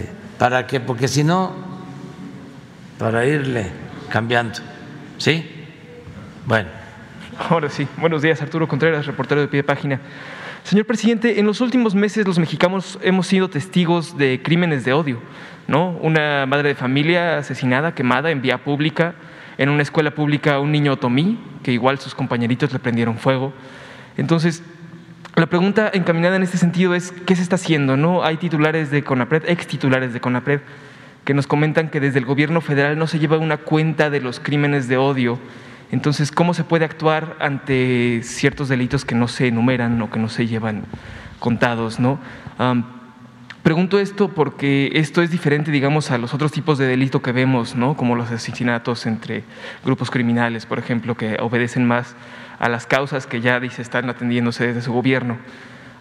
desde CONAPRED, que está estrenando titular, ¿qué se tiene planeado ante, hacer este, ante este tipo de crímenes? ¿no?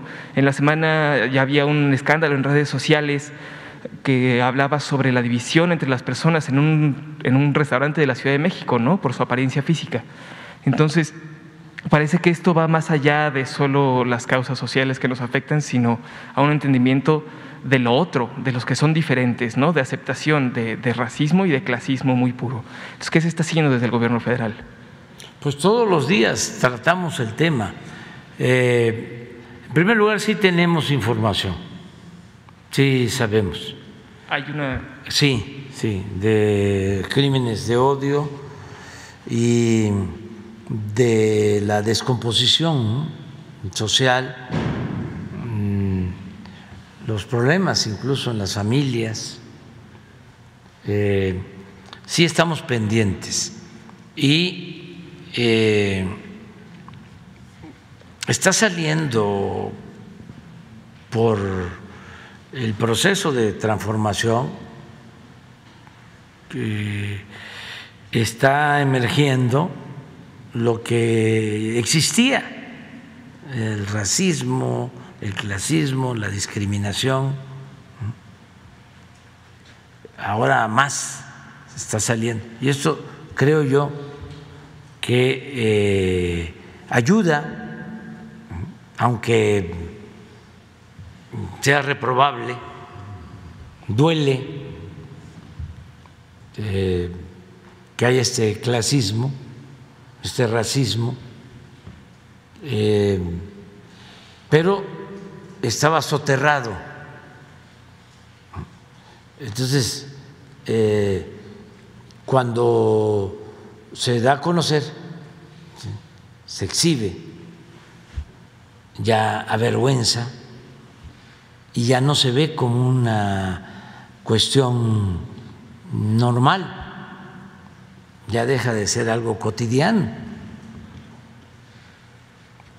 Y este y aflora y presenta a las personas como son o sea, pierde terreno la hipocresía. Yo siempre eh, hablo, por ejemplo, de cómo el actual presidente del INE, en una conversación que le grabaron, se expresaba de manera despectiva de unos indígenas. Pero así, con un lenguaje vulgar y racista. Estamos hablando de un doctor en derecho. Pero claro, él no pensaba que lo estaban grabando, porque siempre es eh, la doble moral. Otro caso que a mí hasta me apena, porque yo lo propuse como secretario de Hacienda. Se llama Mario de Constanzo. Mario de Constanzo. Este, yo antes de las elecciones presentaba yo a quienes me iban a acompañar en el gabinete. Y lo tenía que hacer porque como parte de la guerra sucia en contra de nosotros, este, decían de que iba a haber fuga de capital y devaluaciones y que iba yo a poner de secretario de Hacienda a personas eh, que eh, habían sido víctimas también de campañas de desprestigio, pero que eh, estaban mal vistas. Entonces, para que los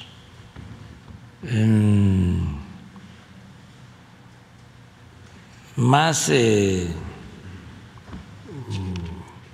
temerosos tuvieran confianza, daba yo a conocer el gabinete. Es decir, no van a ser esos, van a ser estos. No somos un peligro para México. O sea, hacíamos nuestro, nuestro trabajo, ¿no? Entonces, en el 2012,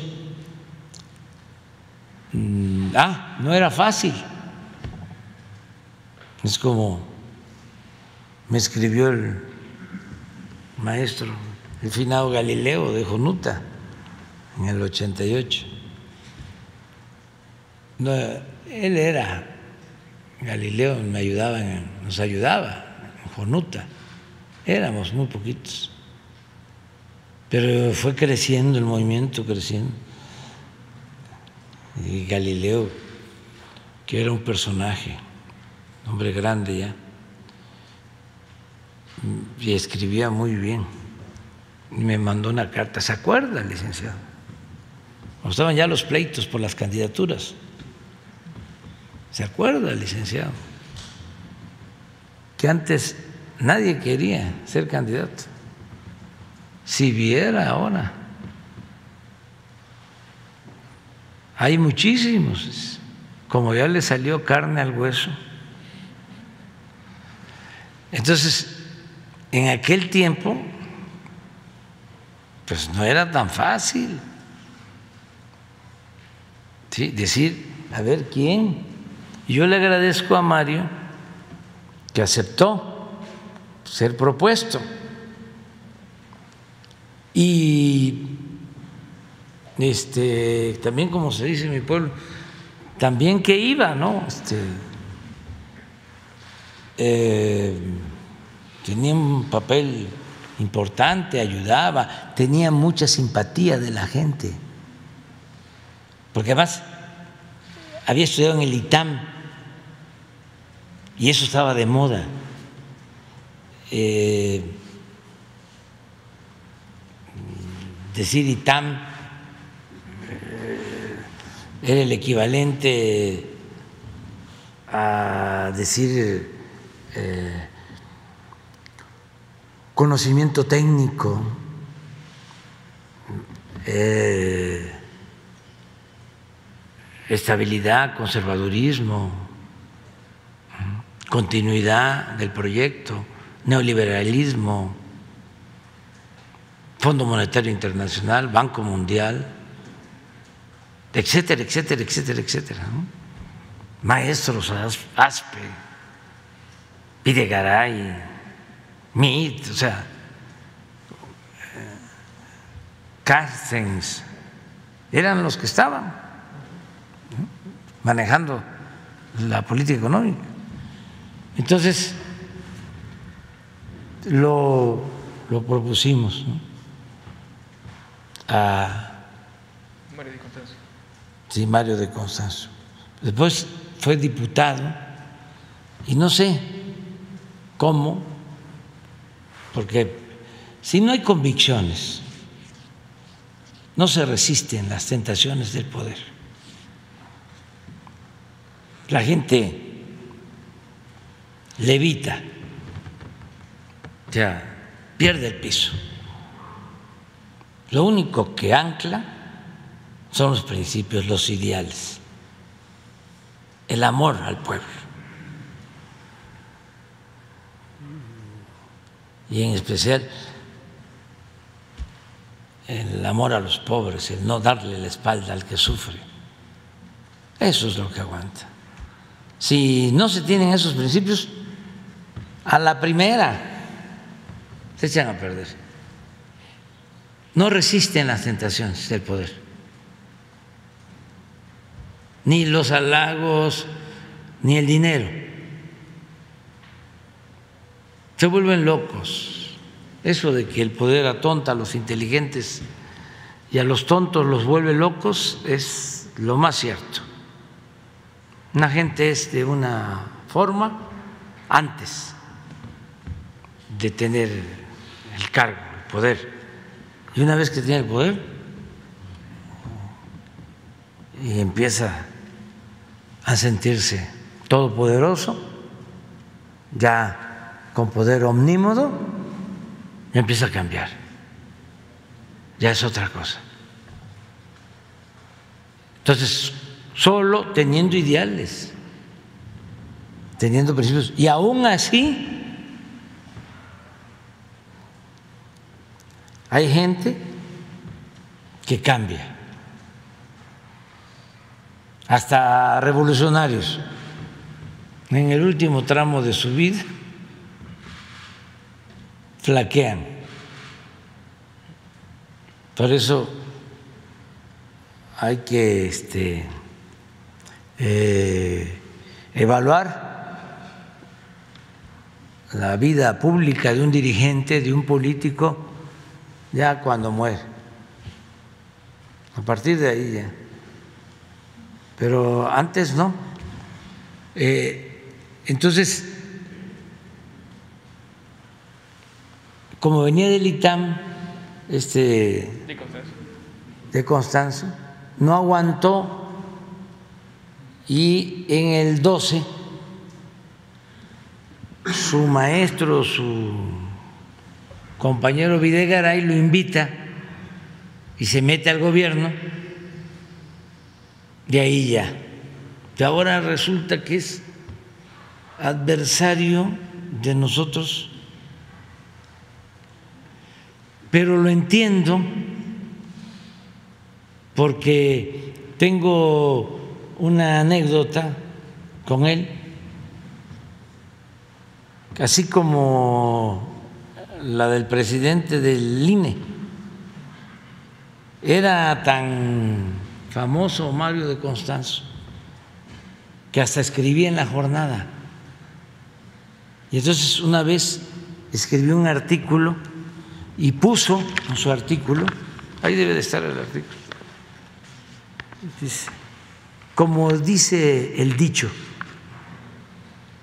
no tiene la culpa el indio, sino el que lo hace compadre. De lo más racista, pero para escribirlo en la jornada, pues es eh, que no lo veía como algo eh, ofensivo, detestable, pues una vil expresión racista. No, a eso me refiero cuando eh, el racismo y el clasismo y la discriminación están soterradas y de repente empiezan a salir, empiezan a emerger. Estoy hablando de niveles académicos de primera. Mm, digo de primer orden, de lo más eh, alto. Pero eso existe. Y yo espero que eso vaya cambiando, va a ir cambiando, de, porque eso lo rechaza la gente. Eso además es ofensivo, ¿sí? es un signo de atraso y de falta de respeto. Y también voy a decir algo, ¿eh? de ignorancia, porque eso es lo otro. No es lo mismo la educación que la cultura.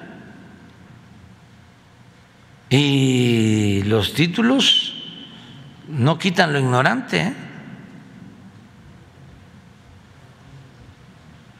¿Hay algún plan desde CONAPRED para, atacar esto, para atacar esa parte de la educación, por este, ejemplo? Yo creo que todos los días se hace. Y lo hacemos entre todos. Y lo hace la gente en las redes sociales. Mm, por ejemplo, en las expresiones machistas y todas las mujeres, ahí está.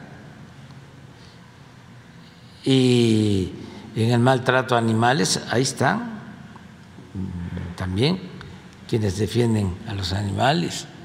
Este, eh, quienes están en contra del racismo, lo mismo de la discriminación igual, no se tolera. Este, y muchos tienen hasta que ofrecer disculpas. Entonces, pero sí es buena tu observación. O sea, es de los cambios. Yo creo que el cambio más importante de los últimos tiempos lo logró la sociedad eh, y tiene que ver con la defensa del medio ambiente, con la protección de los animales, por ejemplo. este, en eso avanzamos mucho. Hay una nueva mentalidad generacional. este, lo que comíamos antes, por ejemplo, ya no se come en estas generaciones. Y otros eh, eh, procesos que han cambiado con la generación, y en eso se ha avanzado muchísimo. Por ejemplo, el hecho de que haya ahora este, más tortugas. Sí, hubo una prohibición, sí, pero la gente eh, cuida las tortugas, una gente joven este, no va a aceptar una caguamanta como era antes. Ya hay una mentalidad completamente distinta. Ya nos pasamos el tiempo. Falta. Tengo otra. Ustedes dos. Tengo una segunda pregunta, ¿puedo?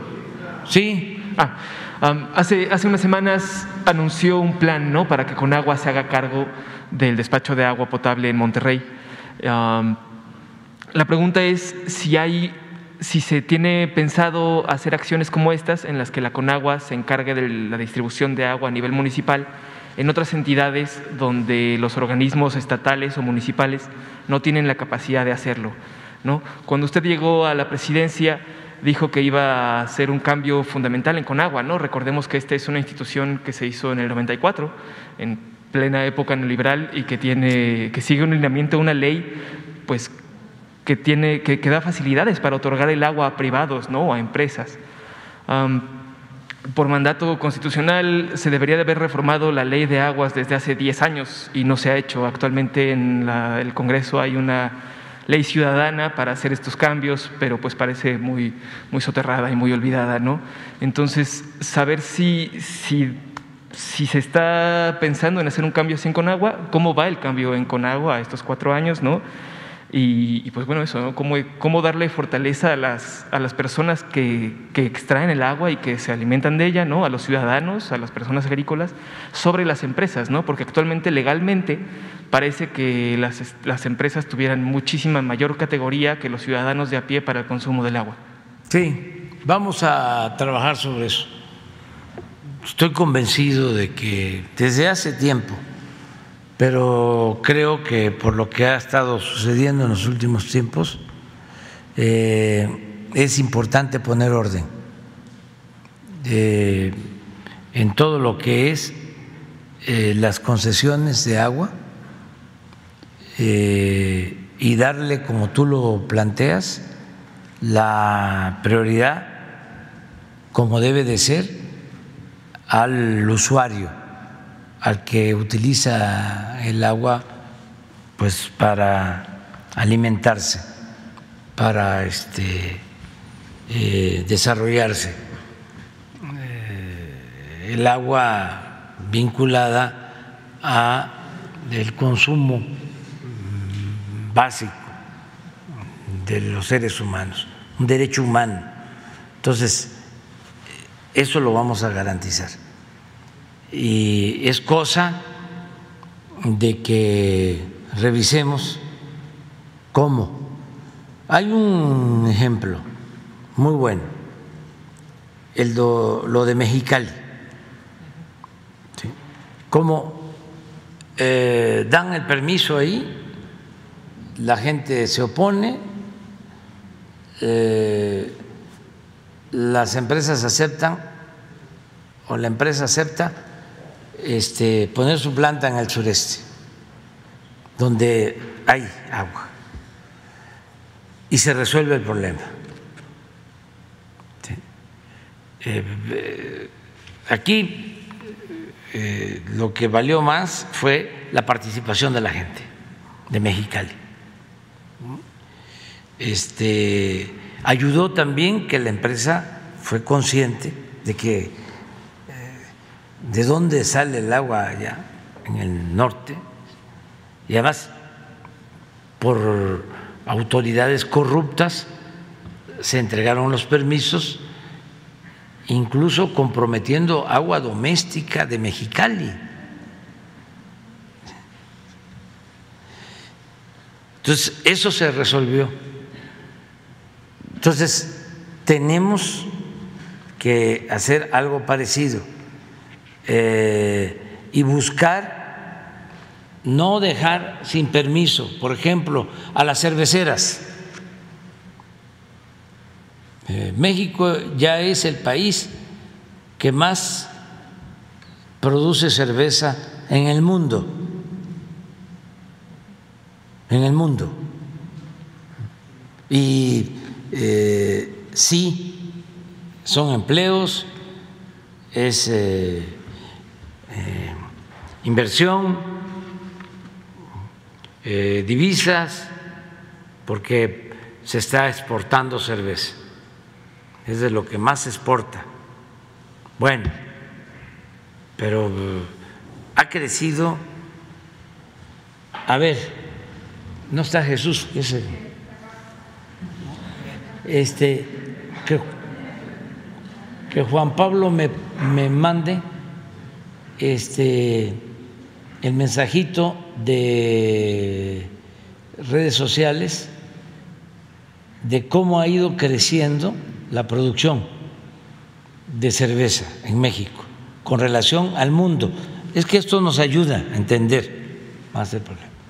Entonces, no es decir, ya no vamos a producir cerveza. Es decir, no se va a producir cerveza en el norte.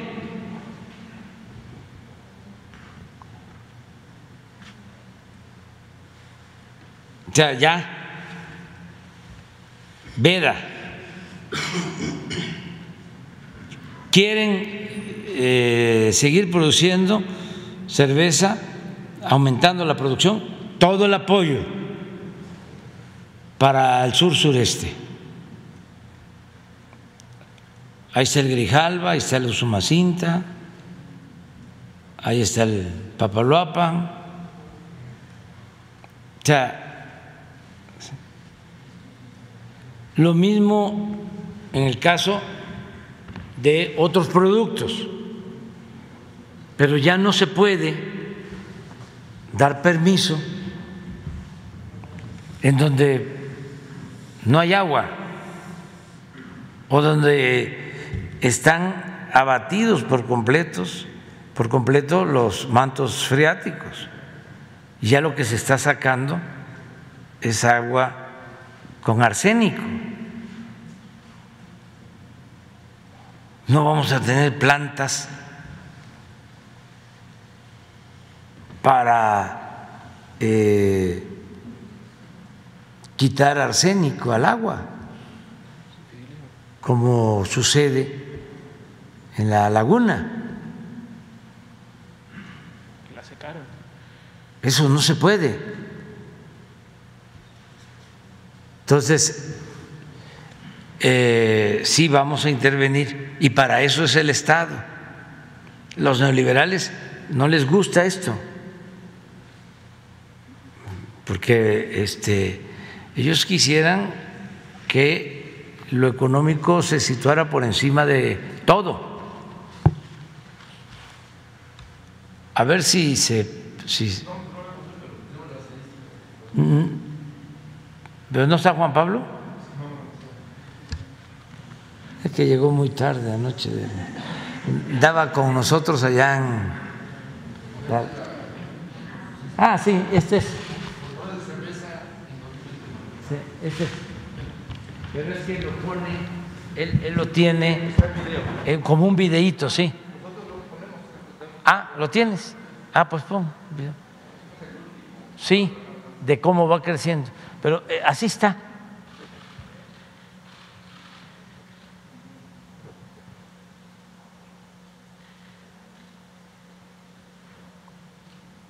Y también este, se consume cerveza en México, pero no es consumo interno, ¿eh? O sea, es exportación.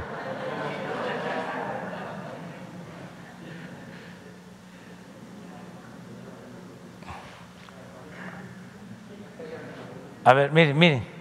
A ver, a ver si lo puedes parar. Sí, aquí va por año.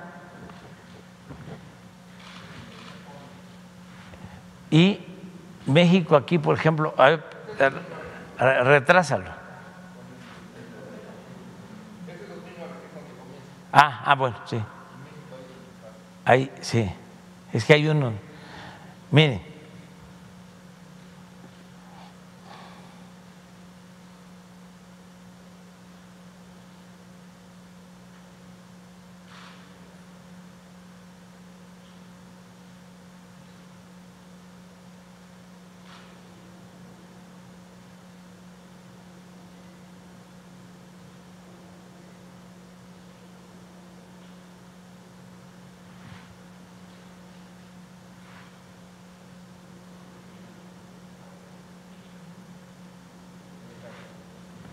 Entonces, esto es lo que vamos a... Eh, sin parar la producción, nada más es, este, aquí se puede, acá no. Eh, es muy eh, aleccionador esto, ayuda a entender cómo está la situación. es lo de las minas también, que se dieron permisos, pero a diestra y siniestra. Y ahora tenemos problemas. Entonces, nosotros no hemos dado permisos, no hemos dado concesiones, pero dieron tantas que casi la mitad del territorio nacional tiene concesiones para la explotación minera y eh, muchas minas pues son clandestinas, no hay eh, vigilancia, eh, no se alcanza a tener vigilancia en tantas, no se permite que entren sindicatos, y también los sindicatos eh, pues eh, se inclinan más a las grandes empresas mineras, no a los medianos, que es donde hay medianos y pequeños, donde hay más riesgos, más inseguridad. Entonces, todo esto estamos viendo en el caso de los mineros, eh, pues estamos eh, primero buscando rescatarlos, estamos trabajando, la gente que está allá en el terreno son gente heroica, muy comprometidos. Los oficiales del ejército, soldados, Guardia Nacional, profesionales, eh, también eh, funcionarios mm, del gobierno civil de, de Coahuila, muchos voluntarios mineros, muchos voluntarios mineros, expertos en el manejo de minas. Se está haciendo todo, todo, todo, todo, todo para el rescate. De eso se trató ayer de ir a ver cómo va el trabajo, porque el problema es que se inundaron los tres pozos, porque se supone, pues es la hipótesis, de que eh, se rompieron las paredes eh, de esta mina con otra que estaba abandonada muy grande, que tenía una acumulación de agua de bastante cantidad. Entonces, al romperse, se inundó la mina eh, donde estaban los 15 trabajadores, cinco se salvaron. Ah, fue tan fuerte la entrada de agua que ellos se salvaron por la fuerza, la expulsión, pero la profundidad es eh, de 30, 40 metros. Eh, se ha avanzado en la mitad del agua promedio.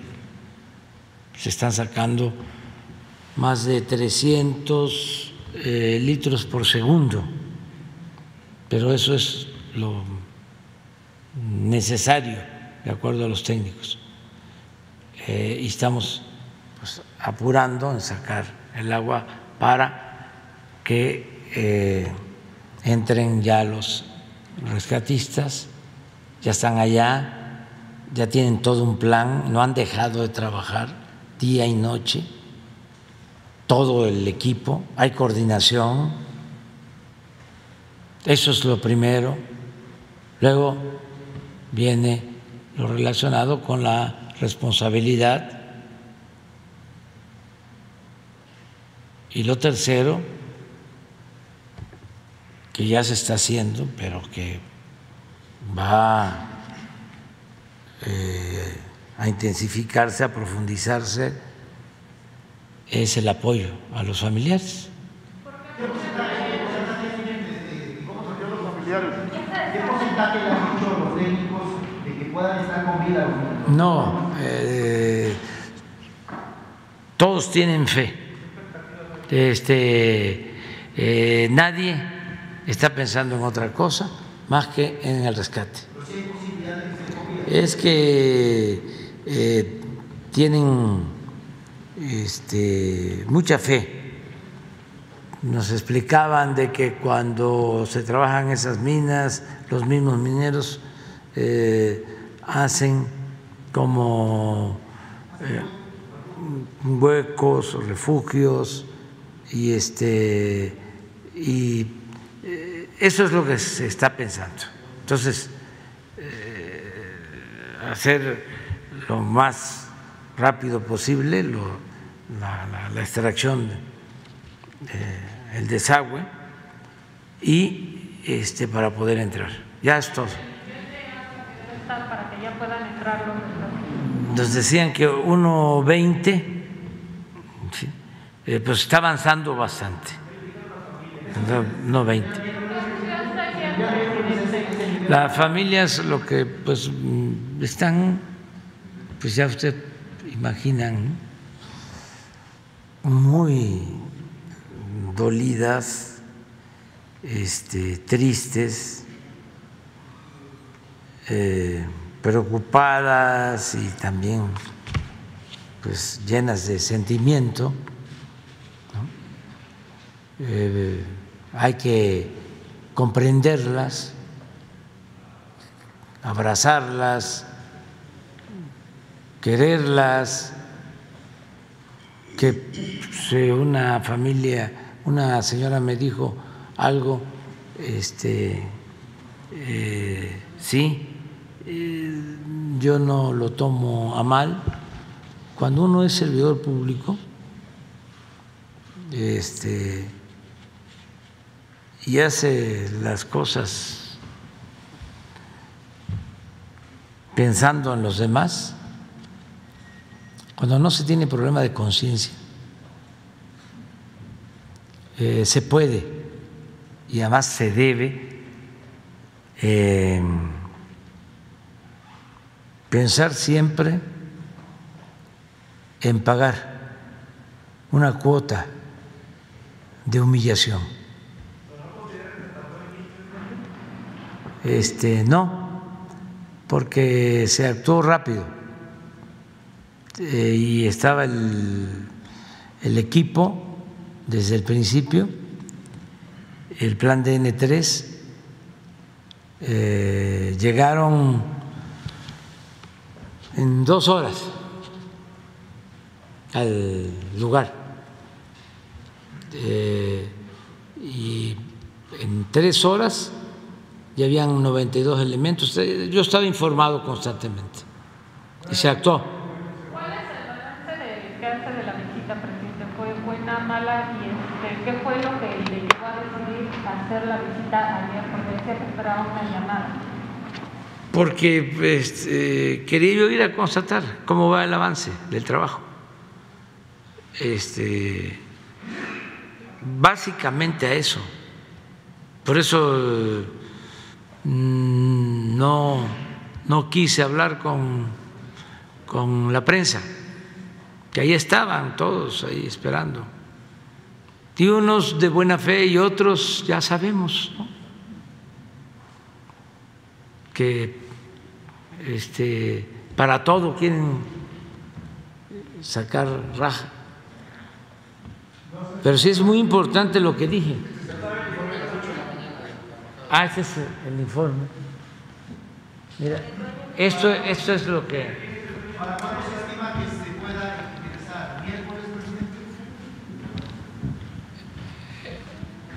Estos son los pozos. Este es en donde se presume están los mineros. Y, y esto es muy importante, este avance. Este, lo demás lo deciden allá los técnicos. Eh, la parte judicial ya la está viendo la fiscalía. ¿Mande? Eh, la fiscalía lo está viendo, pero a ver, uno, rescate. Dos, fincar responsabilidades y castigar a culpables. Tres, protección a familiares. Hay, existe, pero hay muchísimas clandestinas en todos lados. Este eh, empezó a funcionar, creo que en el 22, eh, este año, el 21, el año, el año anterior, sin aviso, sin nada. Sí, la concesión viene del 2003. Nadie le compra estas minas que no cumplen con su con el, la, la ley. Sí, pero se, se, este, se actúa ilegalmente. Eso es lo que hay que investigar, exactamente. Eh, un dato para ti. Este, el, la concesión la otorgó Fox en el 2003 y vence en el 2053. Está todo documentado.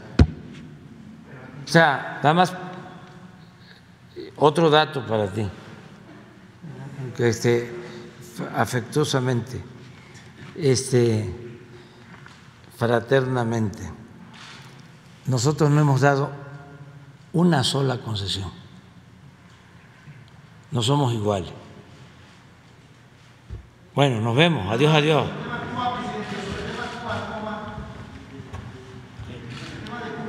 Sí, enviamos apoyo este, a el pueblo hermano de Cuba eh, por un incendio de unos tanques de combustible. Fueron especialistas de Pemex y eh, fueron eh, elementos de la Secretaría de la Defensa Nacional y deseamos que se pueda apagar el incendio. Ha estado complicado, bastante complicado, y vamos a seguir ayudando, vamos a seguir apoyando.